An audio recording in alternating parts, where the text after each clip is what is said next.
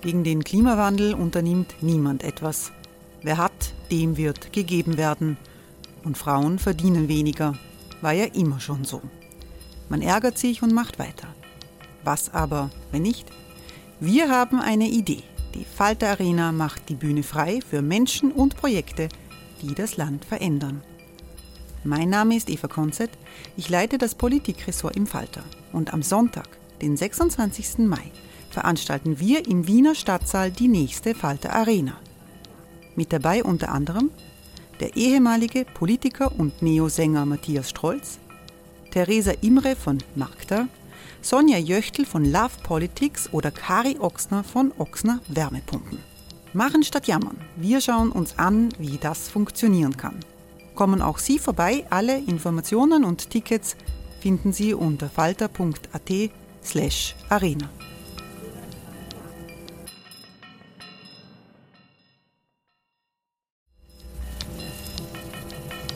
slash arena. Falter-Podcasts werden durch Werbung unterstützt. Das hilft bei der Finanzierung unseres journalistischen Angebots. Hey, it's Ryan Reynolds and I'm here with Keith, co-star of my upcoming film If, only in theaters May 17th. Do you want to tell people the big news? All right, I'll do it. Sign up now and you'll get unlimited for $15 a month in six months of Paramount Plus Essential Plan on us. Mintmobile.com slash switch. Upfront payment of $45 equivalent to $15 per month. Unlimited over 40 gigabytes per month. Face lower speeds. Videos at 480p. Active Mint customers by 531.24 get six months of Paramount Plus Essential Plan. Auto renews after six months. Offer ends May 31st, 2024. Separate Paramount Plus registration required. Terms and conditions apply if rated PG.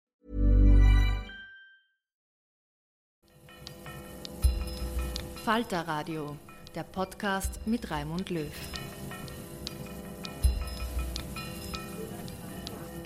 Sehr herzlich willkommen, meine Damen und Herren, im Falterradio. In dieser Sendung hören Sie das Symposium der Salzburger Festspiele 2023. Die Salzburger Festspiele sind ja nicht nur ein Hochamt der Hochkultur mit Opern, Premieren, Theater und Konzerten auf hohem Niveau. Die Veranstalter bieten jedes Jahr ein Symposium zum Austausch über aktuelle Fragen unserer Zeit. Das Festspiel-Symposium steht dieses Jahr unter dem Übertitel Die Zeit ist aus den Fugen. Kriege, globale Verwerfungen, Inflation und Klimakrise verursachen Orientierungslosigkeit, heißt es im Einladungstext. Die Orientierungslosigkeit erfasse eine durch die Pandemie polarisierte Gesellschaft samt Vertrauensverlust in Politik, Medien und Demokratie.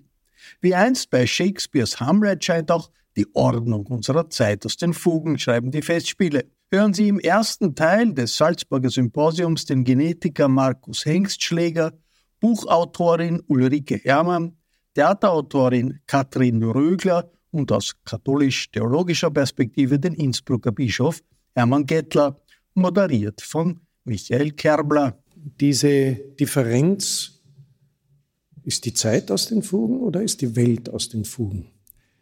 Die nehmen wir auf heute in der Diskussion. Äh, die wollen wir diskutieren, analysieren. Und äh, ich freue mich sehr, dass Sie, aber auch unsere Gäste, Bischof Hermann Klettler, schönen guten Tag.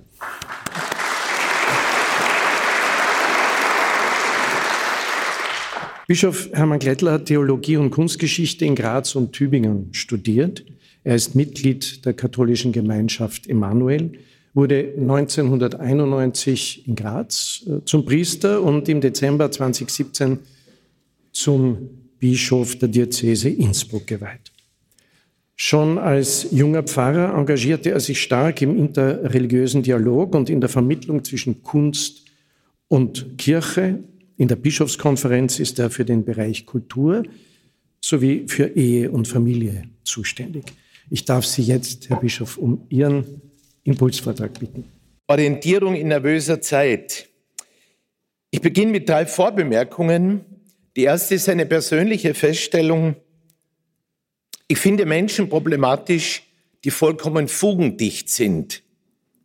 Durch nichts zu erschüttern, immer kontrolliert, letztlich auch unberührbar, unfähig zur Empathie, unfähig zum Weinen. Eigenartig souverän, unangreifbar. Sind dementsprechend nicht die Kultur, die Kunst, jede menschliche Begegnung, jedes Gebet, die unersetzbaren Versuche, gerade diese Fugendichte aufzuspringen, diese eigenartige Fugendichte. Und Freude geht aus von Menschen, die nicht ganz dicht sind. Also stellen falsche Sicherheiten, falsche Sicherheiten müssen in Frage gestellt werden, falsche Saturiertheit in den vielen Ego-Boxen unserer Gesellschaft. Kunst also als Anwaltschaft für die, die unangepasst sind, querdenken, eben die nicht ganz dichten. Und ist nicht jede Erfahrung, die intensiv uns berührt, jede Erfahrung von Liebe, jede Erfahrung von, von, von Schöpfung in der überwältigenden Dimension und jede Erfahrung von Gottes Gegenwart genau das, was uns aus den Fugen bringt? Fugendichte Freiräume schaffen. Das erleben Sie bei den Festspielen hier ganz sicher. Meine zweite Vorbemerkung stimmt die Diagnose. Die Welt aus den Fugen geraten. Sollten nicht verfestigte Machtgefüge noch viel stärker aus den Fugen geraten? Die Twitter-Herrschaften und Putin-Gebilde dieser unserer globalisierten Welt. Politische Allianzen, die Unrechtssysteme stabilisieren. Der Zugriff internationaler Konzerne auf Getreide, Saatgut, Wasser und die ungehemmte Finanzspekulation mit diesen Lebensgrundlagen der Menschheit. Noch nicht erwähnt die neuen Herrschaftsmodelle auf Basis der unfassbaren Datenmengen, die wir in das weltweite Netz permanent einspeisen. Ich weiß, das ist eine laienhafte Aufzählung und so beobachte ich auch, ich spreche hier nicht nur als Bischof, sondern als Mensch Hermann Klettler, der auch berührt ist und in der Zivilgesellschaft mitzudenken versucht. Wer kennt sich denn wirklich aus? Sollte unsere Welt nicht vielfach doch mehr aus den Fugen geraten? Ich darf auf die Apokalypse hinweisen, weil die wird jetzt immer wieder zitiert. Es ist kein, kein äh, Buch, das mit Endzeitangst spekuliert oder diese promotet, sondern es ist ein Trostbuch. Das, die Apokalypse des Johannes, das sind die vier Reiter, die stehen dafür, dass die Geschichte immer eine Geschichte des Sieges ist, immer eine Geschichte des Kampfes, das rote Pferd, eine Geschichte der, der falschen Maße, also der globalen Ungerechtigkeit, das fahle Pferd und äh, schwarze der Tod. Aber wer kann diese Geschichte lesen, das Buch mit den sieben Siegeln? Und dann wird dieses Buch nach großen Weinen, da niemand kompetent ist, dem Lamm gereicht. Und das ist der Inbegriff von der Liebe, die gesiegt hat. Das ist so ganz grob gesagt die Dramaturgie dieses Buches und dann ist das Öffnen der Siegel. Kompetent und fähig ist das Lamm, also die Liebe. Sie hat letztlich den Überblick und kann deuten. Dritte Vorbemerkung. Nervös und tatsächlich aus den Fugen geraten ist die Wetterlage unserer Tage. Unwetter häufen sich, extreme Temperaturen, Hitzeschübe, kaum zu bändigende Waldbrände, Windböen von verheerender Kraft, unübliche Niederschlagsmengen, reißende Ströme, Überflutungen, Hangrutschungen, Vermurungen und, und, und. All das ist real und metaphorisch für unsere Zeit. Sie ist ebenso nervös. Unsere Zeit ist krankhaft nervös oder wir sind krankhaft nervös in dieser Zeit, außer Atem, überaktiv, panikartig in vielerlei Hinsicht. Irrsinnige Hitzephasen, nötige und unnötige Auseinandersetzungen und soziale Kälteströmungen zugleich. Die Amplituden des Emotionalen schlagen weit aus. Unverhältnismäßige Reaktionen, Ungeduld, Unbeherrschtheit, Empörungsschleifen, hysterische Schuldzuweisungen. Ja, wir Menschen wirken ratlos getrieben, hyperaktiv und gleichzeitig innerlich träge, lethargisch. Nervosität. Ich glaube, das ist ein Diagnosebegriff, der unsere Zeit sehr gut trifft. Also, wenn das einigermaßen stimmt, was tun?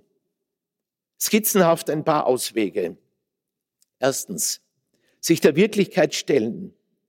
In bedrängenden Krisen sind zwei Reaktionen symptomatisch. Die eine ist eine alarmistische Übertreibung der Krisenphänomene, eine Aufblähung. Und dann sieht man nicht, was es auch an positiven Entwicklungsindikatoren gibt. Bildungsstandard weltweit hat sich gebessert. Es gibt mehr Demokratien, auch wenn wir diese äh, autokratischen Systeme äh, nicht gut finden, die sich immer mehr entwickeln. Demokratie hat sich, Gott sei Dank, weltweit entwickelt. Es gibt eine wesentlich höhere Lebenserwartung als in den letzten Jahrzehnten und so weiter und so fort. Solidarische Bewegungen, Initiativen, NGOs. Die andere, nicht minder gefährliche Reaktion ist die Verharmlosung, das Verdrängen, das Wegschauen. Wer kann schon die Wunden wahrnehmen und aushalten, wenn man nicht heilen kann?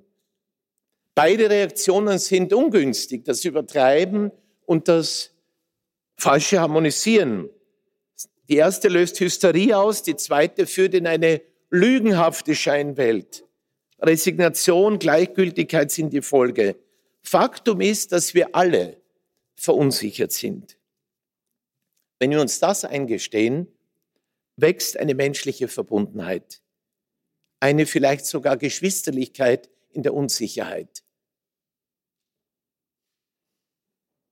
Ein Moment von Gnade, ja vielleicht.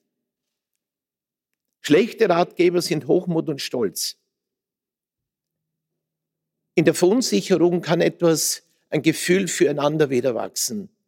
Ein ehrliches sich gegenseitig wahrnehmen, vielleicht auch kooperieren. Ich habe in Juba, damals war ich Bischofsvikar für Caritas, einen Besuch gemacht in einem Lager. Sie wissen, der Südsudan ist unglaublich erschüttert durch die Kämpfe dieser rivalisierenden Stämme. Und in diesem Lager von 8000 Menschen haben sich an sich verfeindete Menschen gefunden und kooperiert.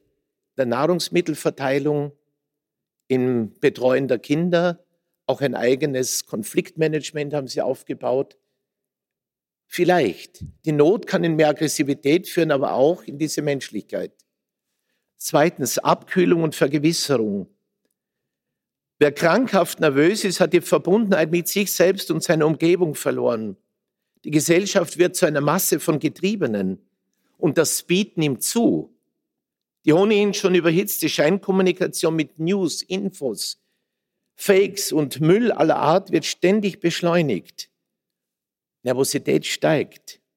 Wie geht Unterbrechung? Muss sie uns durch einen individuellen Schicksalsschlag oder durch eine Pandemie verordnet werden. Besonnenheit, Innerlichkeit, Kontemplation, Mystik, das sind die uralten religiösen Stichworte, um wieder zu dieser Innenwahrnehmung zu kommen, zu einer Soul Fitness. Eine authentische Spiritualität beginnt immer mit Unterbrechung. Jürgen Moltmann hat das auch für seine politische Theologie schon in den 70er Jahren proklamiert und es ist mittlerweile auch so ein Diktum geworden. Spiritualität heißt Unterbrechung. Sie kühlt ab und lässt die Frage zu, worum geht's wirklich? Diese Frage begleitet mich. Sie, sie klingt so banal, ist aber die entscheidende Frage in jedem Moment. Worum geht's eigentlich? Zehn Minuten Stille pro Tag. Das ist so nebenbei aus meiner seelsorglichen Kiste und echten Empfehlungen und Selbsterfahrung zehn Minuten Stille pro Tag. Das kann zum Gebet werden, muss nicht unbedingt, aber das ist so wohltuend und entschleunigt. Zehn Minuten Stille pro Tag. Dankbarkeit, drittens, Dankbarkeit. Nervosität treibt in den Modus des Forderns. Nichts kann genügen, weil sich keine Ruhe einstellt, kein Verweilen, letztlich auch kein Genuss. Dankbarkeit hält dagegen holt ihn das Jetzt, befreit vom Unheilvollen immer mehr. Religion in ihrer besten Form ist die Einübung von Dankbarkeit. Also die eigene Existenz, das Leben jemand verdanken, einer höheren Wirklichkeit, Gott verdanken. Etymologisch kommt Religion auch von relegere, also wiederlesen, das Leben von neuem lesen in seiner Schönheit und Zerbrechlichkeit wahrnehmen. Dankbarkeit entlastet angesichts der nervösen Überfrachtung menschlicher Lebensträume. Sie erdet überzogene Erwartungen, befreit von heilloser Gier. Und vielleicht folgt diesem Relegere auch ein Reduziere, also ein Reduzieren, ein Redimensionieren von all dem, was uns schon längst über den Kopf gewachsen ist. Das zu viel. Wir leben in dieser blöden Zufilisation. Das hat jemand mal so scherzhaft das Wort geprägt. Ähm, und da gehört das Wegwerfen dazu, das Vernichten von Lebensmitteln und, und, und, und. Auch denken wir an diese grässlichen Bilder der Plastikmüllkontinente in den Ozeanen und, und, und. Ich brauche das nicht alles aufzählen. Und außerdem, dankbare Menschen sind angenehmere Zeitgenossen, oder? Schon. Viertens, die Resonanzräume weiten. Nervosität macht immer eng. Nervosität verfestigt eigentlich, sucht Sicherheit dort, wo sie nicht zu finden ist. Nervosität macht fugendicht. Wer innerlich gelassen ist, sich geborgen weiß, der kann Fugen zulassen. Der kann dem Leben trauen. Das heißt, diese Zuflucht zu neuen, ähm, ja, illiberalen Demokratien und anderen politischen eigenartigen Gebilden ist ja ein Ausweis dafür, dass Menschen nervös sind. Unsere Herzqualität besteht darin, dass wir dem Du und einem Wir in uns Raum und Stimme geben können. Das ist die Herzqualität, einem Du und einem größeren Wir in uns Raum und Stimme geben können. Zuhören. Papst Franziskus hat uns als Kirche Synodalität verordnet. Das ist für uns als katholische Kirche, die mehr das Lehren, den moralischen Anspruch, auch das Verteidigen von Ansehen und Macht gewohnt war, natürlich ein wichtiger, herausfordernder Lernprozess. Synodalität, wirkliche Weggemeinschaft. Zuhören dem Andersdenken, dem Anderslebenden und in ihm, ihr, in uns Raum geben. Nachhaltig. Otto Schermer, der Ökonom von Cambridge, beschreibt das sehr schön. Das ist die eigentliche intensivste Art des Zuhörens vom Gesagten sich auch bewegen und verändern zu lassen. Niemanden sozusagen hinausdrängen auf die Verliererstraße. In Graz hat die Erfolgsgeschichte der Lerncafés begonnen. Vielleicht haben Sie gehört, es ist Lernhilfe für Kinder von, Migrations, von Familien mit Migrationshintergrund, die sich das nicht leisten können. Und dann war die Diskussion, haben Leute gesagt, Herr Pfarrer, warum öffnen wir unsere Pfarr- und Kirchenräume für die Kinder der Ausländer, hauptsächlich muslimische Kinder? Und ich habe gesagt, weil ich niemanden auf die Verliererstraße drängen möchte. Das kostet unserer Gesellschaft zukünftig viel, viel mehr, als wenn wir Erfolge ermöglichen. Dann haben wir konstruktive Menschen in unserer Gesellschaft.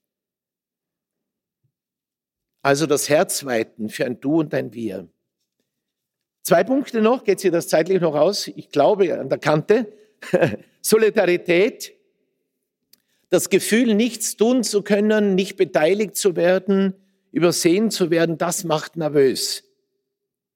Solidarität beginnt nicht mit den großen Gesten, sondern meist damit, dass man darauf hinhört, wo hat man selbst Hilflosigkeit erlebt. Und wie wohltuend war es, wenn einem jemand eben eine Geste der Verbundenheit gezeigt hat.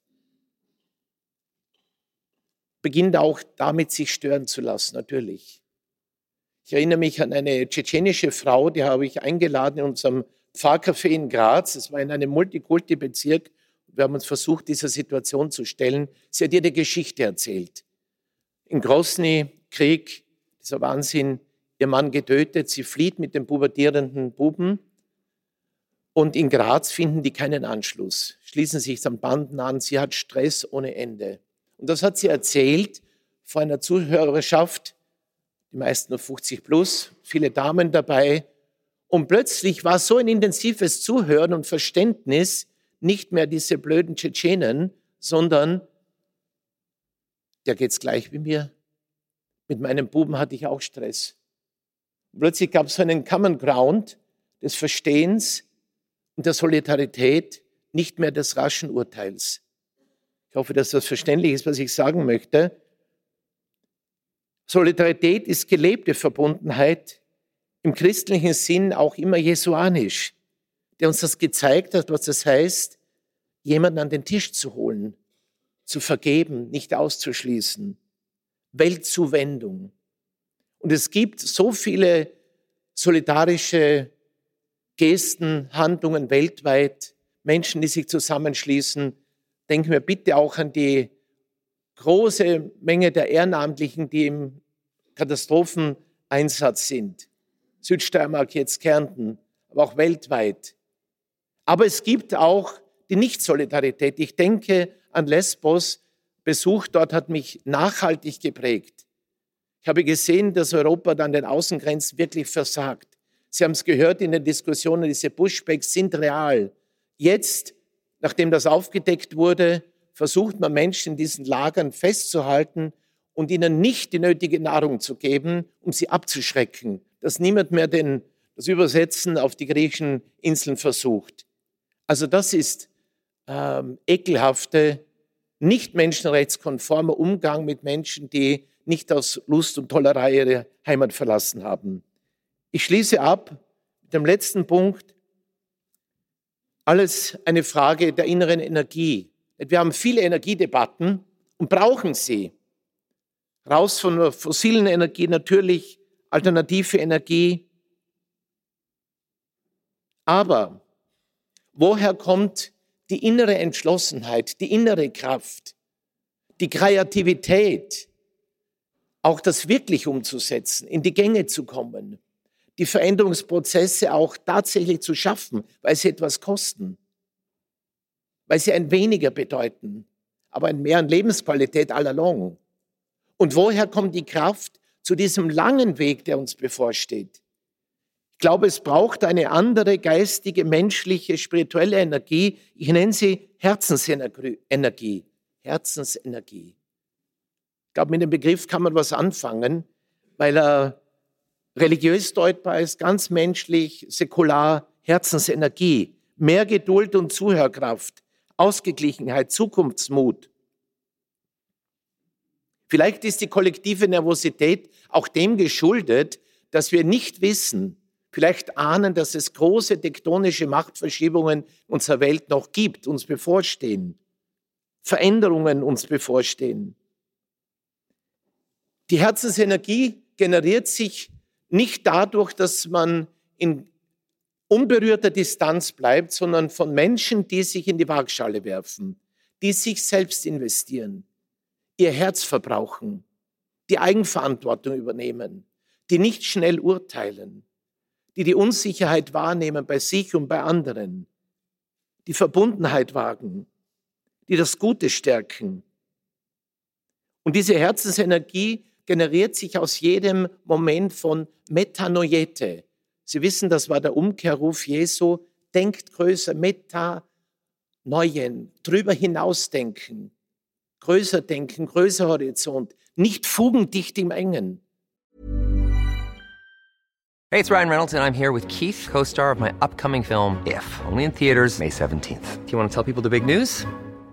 All right, I'll do it. Sign up now and you'll get unlimited for $15 a month in six months of Paramount Plus Essential Plan on us. Mintmobile.com slash switch. Upfront payment of $45 equivalent to $15 per month. Unlimited over 40 gigabytes per month. Face lower speeds. Videos at 480p. Active Mint customers by 531.24 get six months of Paramount Plus Essential Plan. Auto renews after six months. Offer ends May 31st, 2024. Separate Paramount Plus registration required. Terms and conditions apply if rated PG. Nicht zuletzt ist die Herzensenergie auch ein Geschenk Gottes. Ein anderer Begriff für seinen Heiligen Geist. Und der schüttet sich aus, ungeniert auf alle, die dafür offen sind. Danke für Ihre Aufmerksamkeit.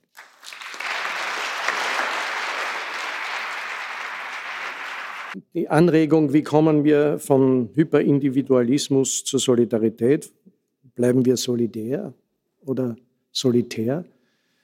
Was bevorzugen wir und welche Lösungen bieten sich da an? Und um Lösungen wird sich Universitätsprofessor Markus Hengstschläger gleich in seinem Impulsvortrag äh, bemühen. Äh, er hat Genetik studiert, er hat in Yale an der Universität geforscht. Er ist heute Vorstand des Instituts für medizinische Genetik an der Med-Uni Wien. Er ist ein vielfach ausgezeichneter Wissenschaftler. Er unterrichtet Studierende, betreibt genetische Diagnostik, ist Berater und hat Zeit, Bestseller zu schreiben. Äh, der vielfach ausgezeichnete Humangenetiker ist wissenschaftlicher Leiter, auch das sei erwähnt, des Linzer Thinktanks Academia Superior und last but not least, stellvertretender Vorsitzender der österreichischen Bioethikkommission. Herr Professor Engsteg, bitte.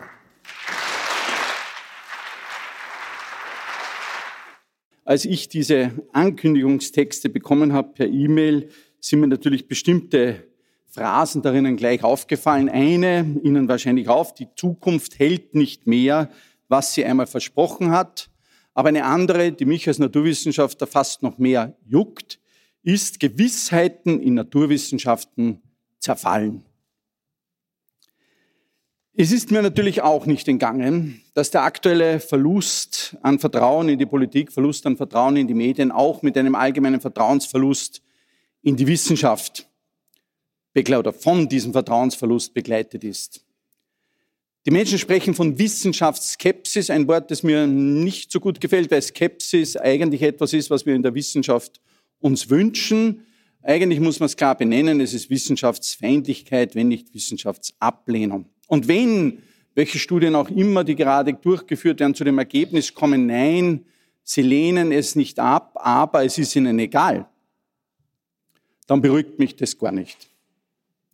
Und wenn ich es für mich festmache, dann ist natürlich eine Welt, eine Zeit, ein Land, eine Gesellschaft, die die Wissenschaft nicht als wichtigen Begleiter in ihre Zukunft akzeptiert, aus den Fugen und riskiert sehr, sehr viel. Was ist passiert?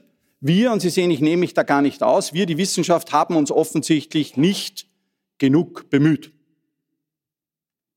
Wir haben vielleicht nicht immer uns die Arbeit angetan, Andersdenkenden auf Augenhöhe zu begegnen. Wir haben vielleicht nicht immer transparent gemacht, dass wir eigentlich noch gar nicht Bescheid wissen, dass wir die Lösungen noch nicht kennen.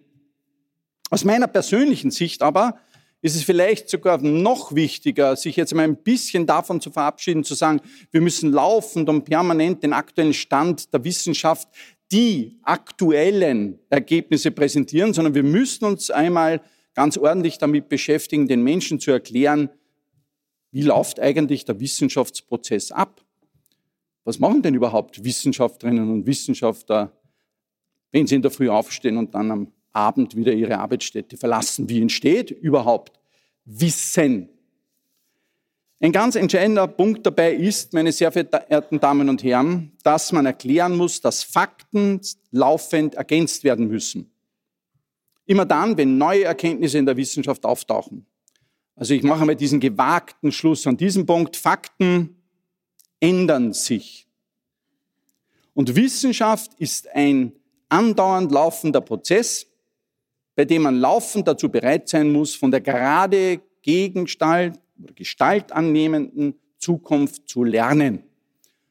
Und jetzt hat man ein Thema. Denn gerade diese Zukunft könnte es ja sein, wenn sie uns Angst macht, uns das Gefühl gibt, dass die Zeit aus den Fugen ist. Worauf könnte denn das zurückzuführen sein? Die einen sagen, ist doch klar, schau dir mal die Zeit an. Oder? Gerade noch Pandemie, immer noch Klimawandel, die Gefahr eines Atomkriegs, Rassismus, Terrorismus, Populismus, Flüchtlingskrisen und natürlich auch ein Thema, das mich persönlich auch sehr interessiert, der Einfluss disruptiver Technologien auf unser tägliches Leben im digitalen Wandel. All das sind Herausforderungen, gar keine Frage. Und all das sind Dinge, wo wir, und ich nenne das jetzt einmal schon vorweg, so worauf ich mich dann auch einspielen möchte in, meinen, in meinem Statement, wofür wir kollektive Lösungsfindungsprozesse brauchen, die am Ende dazu führen, dass wir Lösungen haben. Ich schließe mit dem Herrn Bischof an. Es könnte aber auch so sein, dass man sagt, du, der Mensch mittels seiner Fähigkeit, Lösungen zu finden, schau dir an, was hat er nicht in den letzten 100 Jahren alles zusammengebracht? Wie vieles ist nicht trotz all dem so viel besser geworden, ist schon erwähnt worden. Armut, Gesundheit, Lebenserwartung, Chancengerechtigkeit, Bildung, Sicherheit, Wohlstand, Freiheit und vieles mehr. Ja, oder? Und nein, es war nicht früher alles besser. Und ja, es ist noch ordentlich Luft nach oben. Aber man könnte trotzdem sagen, woher rührt denn jetzt unser Gefühl die Zeit ist aus den Fugen. Und es könnte vielleicht ein bisschen was mit unserem biologischen Erbe zu tun haben. Unser Blick auf das Negative. Möglicherweise muss man den teilweise auf jene menschlichen Instinkte zurückführen, die während Millionen von Jahren andauernder Evolution sich im menschlichen Gehirn einfach verankert haben, bei jeder und jedem von uns. Unser genetisch mitbestimmtes Verhaltensmuster von Gefahren und alarmierenden Situationen immer sofort permanent wissen zu wollen, hat ja auch schließlich einmal unseren Vorfahren zu Zeiten von Jägern und Sammlern das Leben gerettet. Angst, meine sehr verehrten Damen und Herren, hat auch Sinn. Vielleicht ist der Begriff Angst dafür nicht ganz der richtige, aber Respekt vor einer Herausforderung führt dazu, dass wir uns auf diese Herausforderung konzentrieren, dass wir achtsam sind, dass wir schnell werden, dass wir es priorisieren, dass unsere Konzentration und Leistungsfähigkeit auf diese Frage steigt und Angst oder Respekt vor der Herausforderung der Zukunft führt auch dazu, dass Abwägungsprozesse im Gang gehalten werden, sodass Mut nicht zur Dummheit wird. Zu viel Angst aber, von wem auch immer, zu welcher Zeit auch immer geschürt, hemmt die Innovationskraft und Lösungsbegabung des Menschen. Oft hat man auch den Eindruck, dass die Angst die Zeit sehr aus den Fugen daher rührt, dass viele in den letzten Jahren das Gefühl bekommen haben, die Zukunft ist so unvorhersehbar wie noch nie. Woher kommt dieses Gefühl? Bei den meisten Dingen, über die wir nachdenken, die uns in der letzten Zeit so stark beeinflusst haben, haben wir uns natürlich gefragt, haben wir es kommen sehen? Wer hat es kommen sehen? Eine Finanzkrise, oder? Einen Brexit, Donald Trump,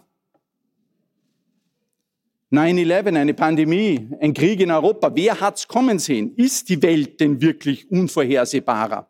Auf der anderen Seite könnte man aber argumentieren, dass wir gerade jetzt in Zeiten der digitalen Revolution leben, die durch nahezu uneingeschränkte Datenverfügbarkeit in der Kombination mit der Anwendung auf diese Big Data durch künstliche Intelligenz so etwas wie Predictive Analytics, die Vorhersage der Zukunft, das Vorausschauen in die Zukunft ermöglicht, wie noch nie.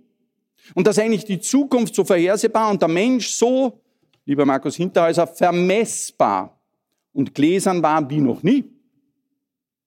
Vermessung der Welt, Vermessung der Patientinnen und Patienten, Vermessung der Wählerinnen und Wähler, Bestimmung ihrer Daten, wo man nur kann, unter allen Umständen, führt am Ende vielleicht dazu, dass man sagen, na ja, du, es sollte doch eigentlich möglich sein, die Zukunft halbwegs vorherzusagen und trotzdem gleichzeitig dieses Verlustgehen an Linearität, dieser exponentielle Wandel, in dem wir uns befinden, diese enorme Geschwindigkeit, stellt es dann auch wieder in Frage. Ich würde mir es jetzt an der Stelle gern einfach machen, haben sich auch schon viele in Österreich in den letzten Jahren einfach gemacht, wenn man dann sagt, na ja, du, der Homo sapiens, der kann das. Weil er grundsätzlich ein lösungsbegabtes Wesen ist. Ich kenne überhaupt keine Spezies auf dieser Welt, die lösungsbegabter ist als der Mensch, also der kann das. Oder? Und damit wäre ja dieses Ganze, die Zeit ist aus den Fugen schon geklärt. Wir verlassen uns auf den Menschen. Hat man doch lange Zeit gemacht, warum soll man es nicht jetzt auch machen? Ich zögere ein bisschen. Zuerst gleich einmal wissenschaftlich, was ich glaube oder was die Wissenschaft glaubt, wenn es darum geht, über Begabungen und Talente der Menschen mit der Frage, was kann der Mensch überhaupt, wenn es darum geht, sie zu beschreiben. Eine Begabung ist nicht mehr als ein Potenzial. Ja, da spielen Gene auch eine Rolle. Und ja, da gibt es auch angeborene Komponenten und die frühkindliche Prägung, gar keine Frage. Aber kein Talent, keine Begabung kann zur Entfaltung kommen, wenn sie nicht entdeckt wird und durch Üben, Üben, Üben harte Arbeit, vielleicht sogar extra miles, irgendwann einmal in eine Leistung umgesetzt wird. Und noch etwas muss man dazu ergänzen, dass die aktuellsten Forschungen auf dem Gebiet der Epigenetik, das, was wir ganz gern auch diese Brücke zwischen den sozialen und biologischen Effekten, die den Menschen beeinflussen, diese Brücke nennen, dass die neuesten Forschungen auch zeigen, bei dieser Frage, was wir aus Talenten und Begabungen machen in unserem Land, unseren eigenen oder der der nächsten Generation, hat der Homo sapiens viel selbst in der Hand. Der Mensch hat viele Begabungen. oder er kann viele haben, ästhetische, interpersonale, intrapersonale, kinästhetische Begabungen, logisch-mathematische Begabungen, musikalische Begabungen, naturalistische, räumliche, sprachliche. Meine sehr verehrten Damen und Herren, mein persönlicher Ansatz ist, dass die wichtigste Begabung, die man braucht, nicht heute, sondern immer, damit die Zeit nicht aus den Fugen ist, ist die Begabung des Menschen, dass er Lösungen findet für Herausforderungen, wo es noch keine Lösungen gibt. Und das nenne ich die Lösungsbegabung. Im Ankündigungstext dieser Veranstaltung findet man auch die Zeilen, wir müssen handeln, haben aber noch keinen Plan dafür. Ich habe auch keinen Plan. Selbstverständlich habe ich keinen Plan, aber auch ein wenig deshalb, weil ich mich sogar frage, ob sowas überhaupt existieren kann. Ein Plan, der die Zukunft uns so gestalten lässt, dass wir ganz sicher sind, da geht nichts aus den Fugen. Aber eines möchte ich da lassen. Ich glaube schon, dass wenn wir Lösungsbegabung nicht von Anfang an in unserer Gesellschaft etablieren und fördern, dass wir eine, zumindest eine unverzichtbare Komponente außer Acht lassen würden. Dafür brauchen wir, und ein paar von diesen Vorschlägen bringe ich mit, die stelle ich dann natürlich auch zur Diskussion, entsprechende Überlegungen zu dem Bildungskonzept, mit dem wir uns gerade auseinandersetzen bei der Frage Talentförderung und Begabungsunterstützung. Talentförderung per se, das Bewegen aus dem, was ich nenne, einer Mitmachkrise, aus dem neuen Biedermeier und der Polarisierung in unserer Gesellschaft. Ein richtiges Verständnis von Freiheit und am Ende lege ich noch drauf, wir müssen es ermöglichen, dass der Zufall im Sinne von Serendipität uns auch Lösungen manchmal einfach beschert. Bei der Bildung fängt alles an. Ich glaube, darauf kann man sich schnell einigen. Wir brauchen einerseits das, was ich nenne, eine gerichtete Bildung. Wissen, das schon existiert, muss zweifelsohne in die nächste Generation transportiert werden. Wir haben ja schon für vieles Lösungen. Ich bin ein Wissenschaftler. Die Wissenschaft schafft Wissen auch mit der Hoffnung, dass das eine oder andere in der nächsten Generation als Start für neue Ideen und Innovationen taugt. Wir wollen ja den Fortschritt beflügeln. Wir wollen ja nicht das Rad in jeder Generation neu erfinden. Also gerichtete Bildung für den Transport von bereits bestehendem Wissen ist unverzichtbar. Reicht aber, für Lösungsbegabung in einer Gesellschaft nicht aus. Viel mehr als in der Vergangenheit müssen wir uns darauf konzentrieren, das auch zu fördern, wofür ich den Begriff verwende, ungerichtete Kompetenzen. So, was sind jetzt ungerichtete Kompetenzen? Das sind solche Kompetenzen, die braucht man immer, egal bei welchem Problem. Die sind nicht gerichtet auf eine Herausforderung, sondern bei jeder Herausforderung braucht es sie. Was könnte das sein? Und ich weiß, da fällt Ihnen vieles ein. Ein paar Angebote habe ich mit. Kreativität, soziale Kompetenzen, wie zum Beispiel Teamfähigkeit, recherchieren können. Ja, es gibt viele Lösungen, nicht alle finden sie und manche wollen sie nicht finden. Emotionale Intelligenz, inter- und intrapersonelle Intelligenz, Entscheidungsfreudigkeit, Selbstbewusstsein und Motivation sind dabei genauso von Bedeutung wie zum Beispiel Flexibilität, interkulturelle und interdisziplinäre Interaktionsfähigkeit, Anpassungsfähigkeit, Verantwortungsgefühl, Ethik oder Resilienz. Und es fallen Ihnen, meine sehr verehrten Damen und Herren, ich bin überzeugt, noch viele dazu ein. Ich fordere also daher auf, Luft in allen Bildungssystemen zu schaffen dafür, dass man nicht noch mehr drauflegt bei der Vermittlung vom gerichteten Wissen, noch mehr vollkommen unverzichtbar, sondern genügend Luft dafür ist, dass wir eine nächste Generation ordentlich damit ausrüsten, ihre ungerichteten Kompetenzen entwickeln zu können. Denn ohne die Dualität dieser beiden Aspekte gibt es keine Lösungsbegabung. Und zusätzlich kann natürlich die Bedeutung der Entdeckung von Talenten in unserem Land auch nie hoch genug eingeschätzt werden. Mehr als Schwächen zu bekämpfen, macht es für mich dabei Sinn, Stärken zu stärken. Jeder Mensch hat Talent, jeder Mensch hat Potenziale, nur jeder hat sie eben woanders. Handwerk, Musik, Wissenschaft, Sport, soziale Kompetenzen, wo auch immer.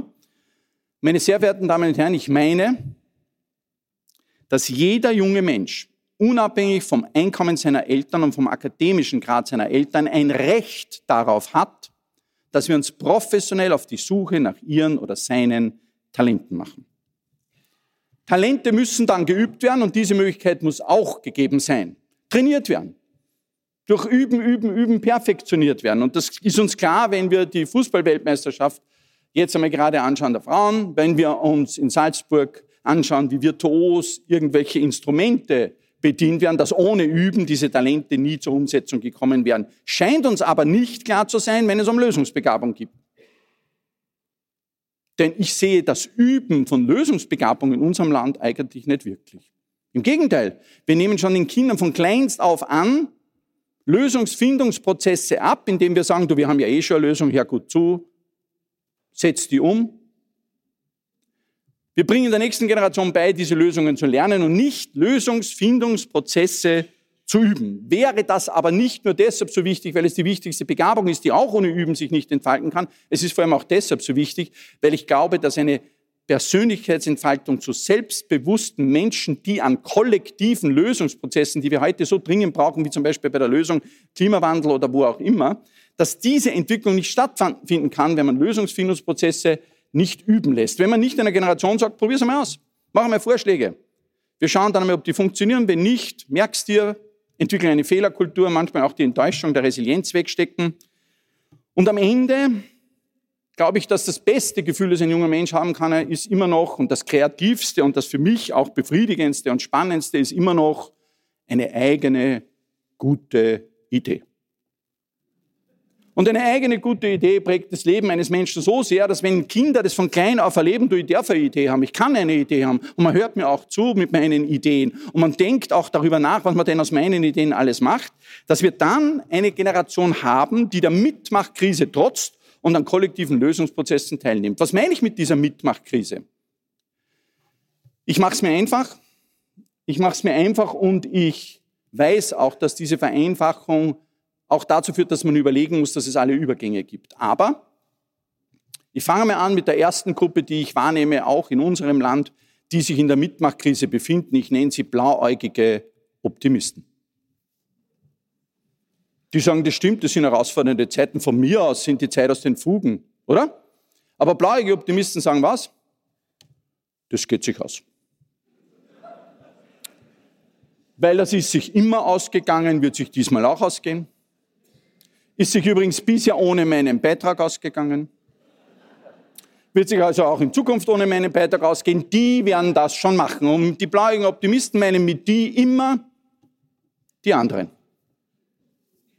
Und da gibt es eine besondere Entwicklung, die auch mein Fach jetzt irgendwie inkludiert, wenn man so in die Literatur geht, dass gerade jetzt innerhalb der Wissenschaft ganz enorm auf die Konvergenz von Gen- und Biotechnologie mit der Informationstechnologie gesetzt wird. Mit diesen Werkzeugen, so ist das Credo aktuell, wird sie gelingen. Eine Reise in eine Welt der Unsterblichkeit und ohne Krankheiten in Richtung Homo Deus. Und wenn das einmal so weit ist, da muss man halt warten können. Meine sehr verehrten Damen und Herren, ich bin der Letzte, der Ihnen sagt, wir sollen nicht auf die Wissenschaft bauen. Natürlich sollen wir das tun und sie ist, wie schon gesagt, der beste Begleiter. Aber sie enthebt niemanden von uns davor, Eigenverantwortung zu zeigen für sich selbst, für die Gesellschaft, in der wir leben und für den Planeten, auf dem wir leben. Die zweite Gruppe in der Mitmachtkrise, und Sie kennen sie auch, ich nenne sie eingefleischte Pessimisten, das geht sich nicht mehr aus. Und sie machen sich breit. Es geht sich nicht mehr aus. Was bedeutet das? Und dann frage ich, warum? Warum geht sich? Und irgendwie kommt mein Fach ins Spiel. Und dann sagen die Menschen, du, das ist doch klar, als Produkt der Evolution, Survival of the Fittest. Der Mensch ist im Grunde schlecht. Und dieser im Grunde schlecht Mensch, Homo sapiens, mit dem geht sich das alles nicht aus. Und daher muss ja die Zeit aus den Fugen sein, ist ja ganz logisch. Die Tatsache, dass die Wissenschaft schon lange von Survival of the Friendliest spricht, ignorierend, argumentieren diese Menschen, der Mensch sei im Grunde genetisch, biologisch aufgrund seines Erbes schlecht und daher geht sich das alles nicht aus. Hier ist wieder meine Antwort wie bei Talenten. Der Mensch ist auf seine Gene und sein biologisches Erbe nicht reduzierbar. Nicht bei seinen Talenten, dort muss er selbst seinen Einsatz auch zeigen und schon gar nicht bei der Frage im Grunde gut oder im Grunde schlecht. Der Mensch ist weder im Grunde gut noch ist er im Grunde schlecht. Er ist das Produkt der Wechselwirkung seines biologischen Erbes und das, was wir daraus machen. Und die Wohlgesonnenen unter uns sagen jetzt, super, das ist ja eine Riesenchance. Und die, die durchaus auch einmal ein bisschen nachfragen, sagen, das ist nicht nur eine Chance, sondern das ist auch eine Verantwortung. Dritte Gruppe, ich borge mir ein Wort aus, ist nicht von mir, aber ich mag dieses Wort und daher habe ich es für diese dritte Gruppe immer verwendet. Ich nenne es Possibilisten. Possibilisten trotzen der Mitmachkrise, sagen, einfach ist es nicht. Die Welt scheint ein bisschen aus den Fugen, die Zeit ist ein bisschen aus den Fugen, aber war sie das nicht immer ein bisschen? War es denn jemals wirklich leicht? Die Possibilisten sagen, leicht ist nicht, aber es ist möglich. Es ist möglich, weil ich auch einen Beitrag leisten will. Umso mehr Possibilisten in einer Gesellschaft sind, umso mehr Menschen werden sich an kollektiven Lösungsfindungsprozessen beteiligen und sie vertrauen auf diese unglaubliche Kraft äh, des Individuums als Akteur, wollen mitmachen, sagen, wir lösen es gemeinsam. Aber für dieses Lösen im Gemeinsamen muss man sich so erst einmal verabschieden aus Polarisierung, aus Echokammern und Filterblasen, ob im Internet oder physisch. Mit gutem Recht tut man das, weil es lange bekannt ist, dass die Schnittflächen von Menschen, die nicht einer Meinung sind, weil die Schnittflächen von Menschen, die verschiedenen Hintergrund haben, die interkulturellen Schnittflächen, die Schnittflächen von Menschen mit verschiedenen Ausbildungen, mit verschiedenen Ansichten, der beste Nährboden für Innovation, neue Ideen, Inspiration und neue Lösungen sind. Ich biete Ihnen an, die Renaissance, wo die Familie Medici, über die man durchaus vieles Negatives auch sagen kann, dafür gesorgt hat, dass sich Menschen mit verschiedensten Hintergründen treffen und damit, so sagt man, man nennt es sogar den Medici-Effekt, die florentinische Renaissance mit ihren vielen, vielen Innovationen und Ideen, äh, vom Buchdruck bis zur Uhr und viele andere Dinge, Leonardo da Vinci, beflügelt hat. Das gemeinsame Denken von Neuem, das gemeinsame Ausprobieren von noch nie Dagewesenen, ob in der Wissenschaft, in der Wirtschaft, der Bildung oder in der Kunst und Kultur, wie hier bei den Salzburger Festspielen, setzt aber, meine sehr verehrten Damen und Herren, auch ein höchstmögliches, höchstmögliches Ausmaß an individueller Freiheit voraus. Wir alle wissen, was Kant gemeint hat, wenn er gesagt hat, die Freiheit des Einzelnen endet dort, wo die Freiheit des anderen beginnt. Er hat aber auch gesagt, dass Freiheit nicht automatisch bedeutet, dass wir uns keine Grenzen setzen, sondern dass diese Autonomie bedeutet, wir setzen uns Grenzen, an die wir uns dann auch halten. Wer also aus vernünftiger Einsicht handelt, handelt frei. Und dann gilt es, diese Freiheit positiv zu füllen. Dann gilt es, mit dieser Freiheit auch was anzufangen. Und wer von uns ist bereit, für diese Freiheit einzustehen und sie auch wirklich positiv zu füllen? Meine sehr verehrten Damen und Herren, Kritik am politischen Handeln muss auch stets von einem kritischen Blick auf das eigene, eigenverantwortliche Tun begleitet sein. Und zu guter Letzt, es muss irgendwie möglich sein, dass wir in einer Zeit leben, dass wir in einer Gesellschaft leben, wo wir auch zufällig auf Lösungen stoßen. Wir nennen das in der Wissenschaft Serendipität. Wer mit offenen Augen und offenen Ohren durch die Welt geht, mit dem echten Interesse Lösungen zu finden, kann sie auch finden. Und ähm, manchmal findet man auch welche, die hat man nicht gesucht. Amerika, Röntgenstrahlen oder Penicillin sind die meistgenannten Beispiele für Serendipität. Aber meine sehr verehrten Damen und Herren, ist es nicht eigentlich gerade das Erschaffen und das Erleben von Kunst, denen das Finden von Ungesuchten immanent innewohnt? Aber eins ist klar, wer sich nicht bewegt, meine sehr verehrten Damen und Herren, findet nicht, was er sucht, aber auch nicht, was er nicht sucht. Ich danke für Ihre Aufmerksamkeit.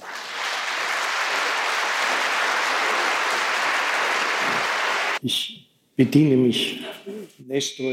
Der Mensch ist gut, aber die Leute sind schlecht. Äh, warum mir das jetzt einfällt, weil wir vom Kapitalismus hören werden, das äh, wird sich vielleicht jetzt erklären, wenn Frau Ulrike Herrmann, die zu uns gekommen ist, ist gelernte Bankkauffrau, hat Geschichte und Philosophie an der Freien Universität in Berlin äh, studiert, ist Wirtschaftsjournalistin und auch sie ist Bestsellerautorin.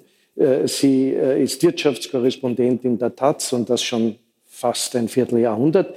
Äh, zuletzt ist Ihr Buch Das Ende des Kapitalismus erschienen, Untertitel Warum Wachstum und Klimaschutz nicht vereinbar sind und wie wir in Zukunft leben werden. Darin beschreibt sie, wie die Zukunft aussieht, beziehungsweise ihrer Ansicht nach aussehen wird müssen. Ich darf Sie um Ihr Impulsreferat bitten. Herzlich willkommen. Äh, die Frage ist ja, ist die Welt aus den Fugen? Meine Antwort ist eindeutig ja. Äh, wir stehen vor einer Herausforderung, die es bisher nicht gab. Und äh, zwar müssen wir das Wirtschaftssystem verlassen, das wir 250 Jahre hatten, nämlich den Kapitalismus.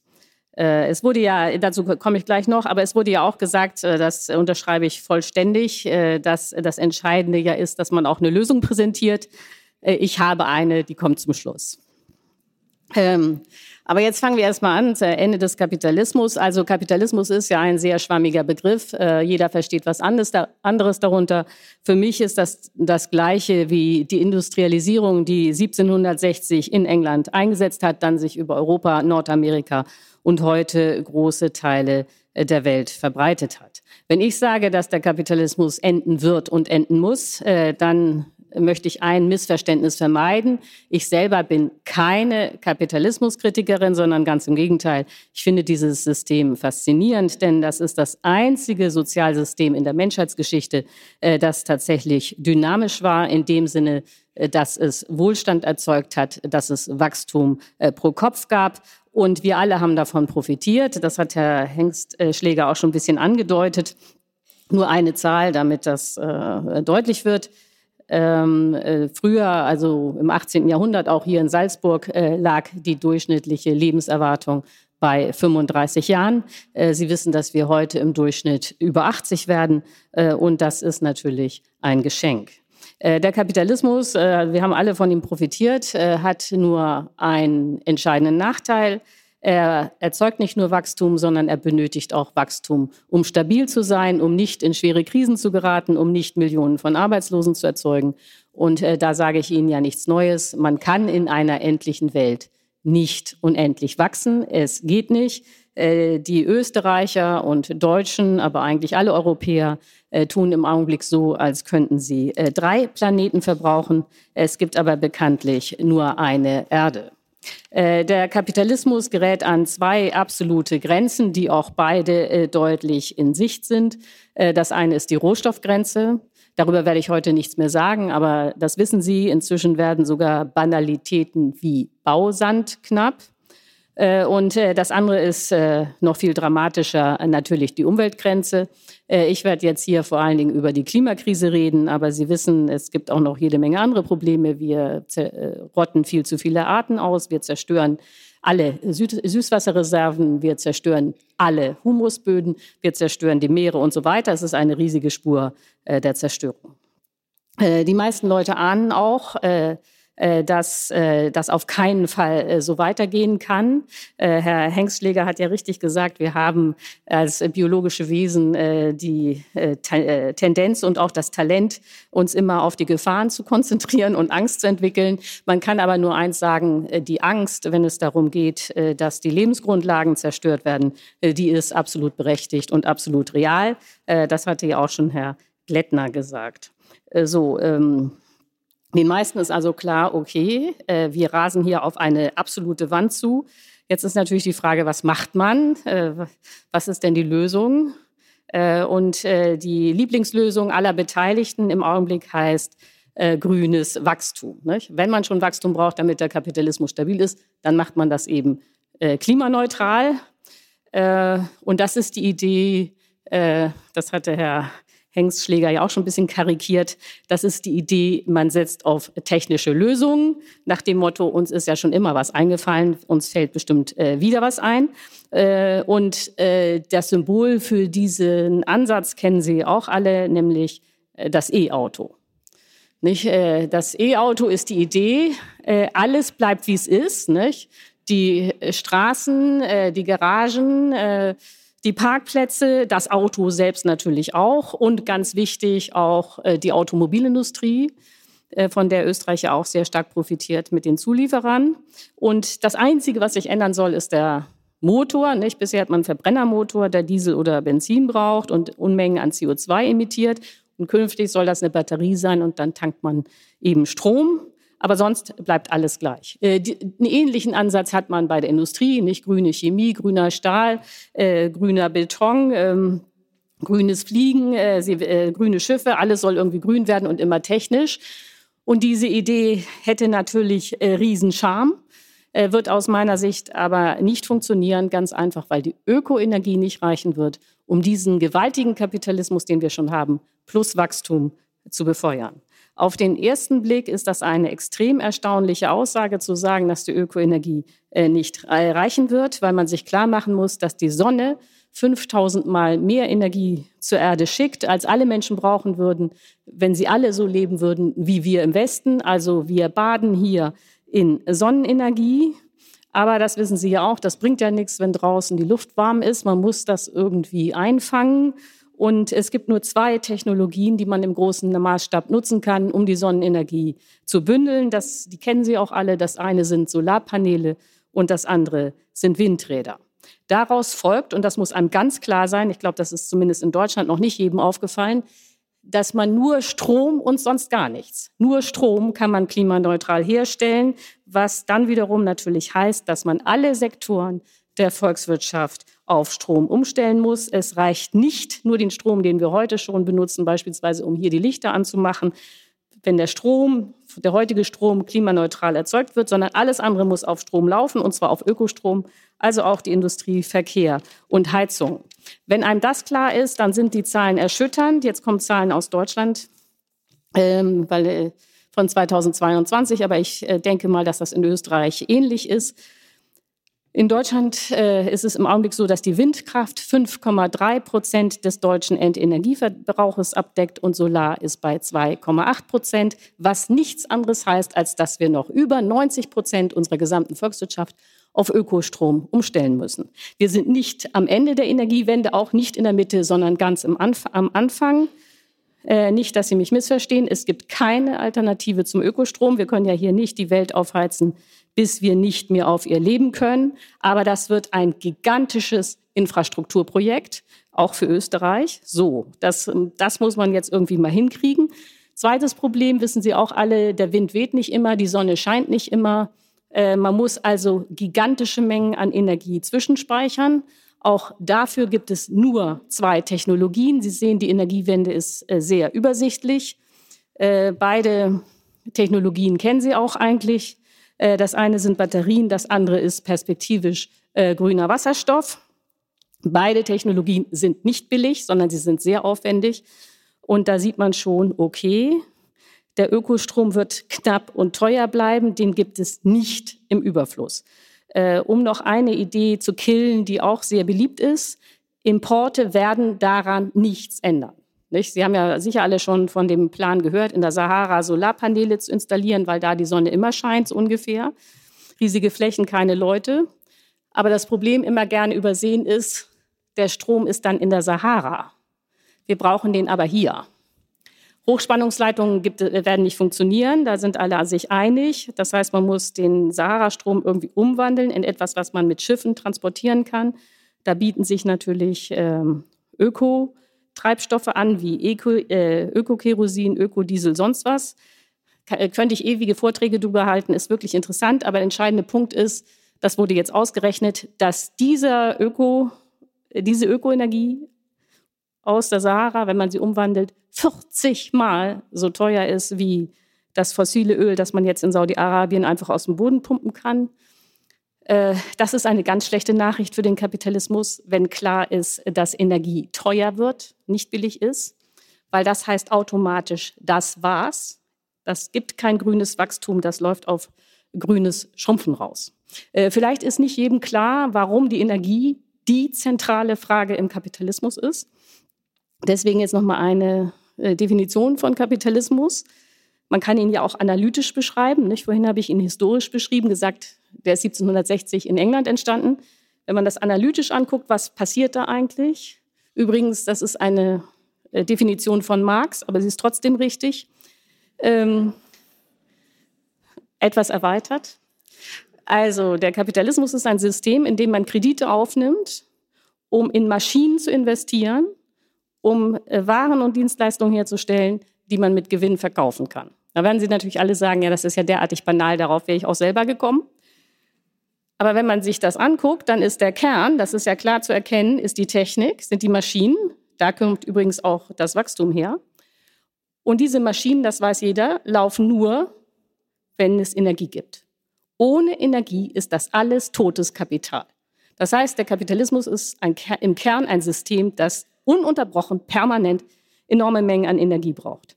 Äh, bisher, wissen Sie, hat man eben Gas, Öl und Kohle verfeuert, fossile Energie, die leider, leider den zwingenden Effekt hat, dass daraus äh, CO2 entsteht. Was Sie daran auch sehen ist, ganz wichtig, könnte ich ewig drüber reden, aber nur kurz, die Klimakrise ist keine normale Umwelt, kein normales Umweltproblem. Die Klimakrise ist nicht entstanden, weil irgendjemand aus Versehen vergessen hätte, äh, Umweltschutz zu machen, sondern die Klimakrise ist die andere Seite des Kapitalismus. Die Klimakrise ist eine Systemkrise des Kapitalismus.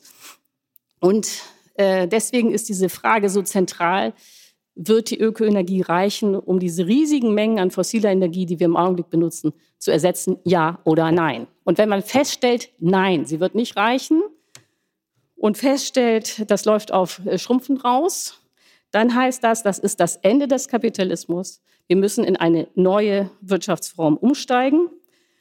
Äh, das ist, weil das auch oft ein Missverständnis ist, nicht das Ende der Menschheit. Es ist auch nicht das Ende der Wirtschaft. Es ist auch nicht äh, äh, der Rückkehr in die Steinzeit.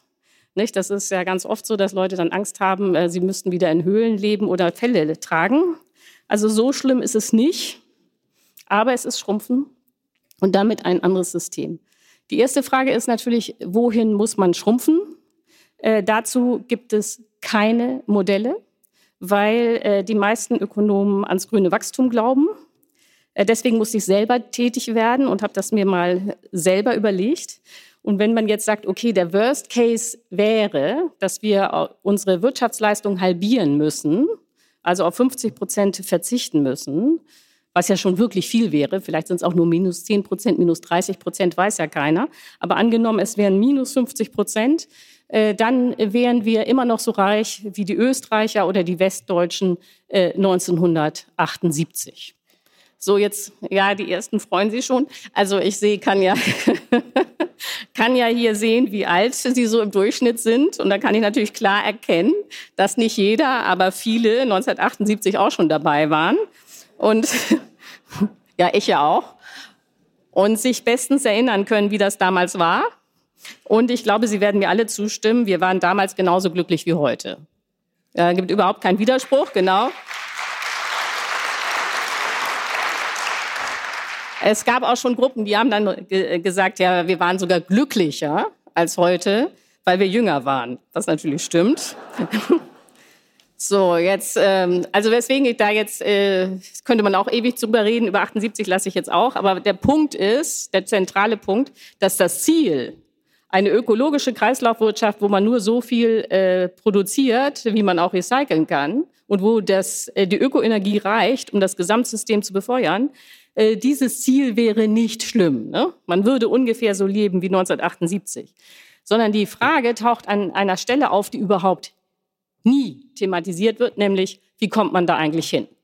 Ne, hier haben wir den großen Kapitalismus, der auch Wachstum braucht, um stabil zu sein. Und da haben wir das Ziel, die ökologische Kreislaufwirtschaft, äh, die aber viel kleiner ist. Und jetzt ist die Frage, wie kommt man dahin, ohne unterwegs eine schwere Krise zu produzieren mit Millionen von Arbeitslosen, die dann alle panisch werden äh, und dazu neigen könnten, weil das Einkommen fehlt, die Perspektive fehlt, die Hoffnung fehlt, einen Führer zu wählen. Das ist ja gerade für Österreich und Deutschland keine abstrakte Überlegung, sondern das hatten wir schon alles mal nach der Weltwirtschaftskrise 1929. Millionen Arbeitslose, ganz viele Firmenpleiten, äh, große Teile der Bevölkerung panisch und 1933 war Hitler in Deutschland an der Macht. So, das will man ja also auf gar keinen Fall nochmal.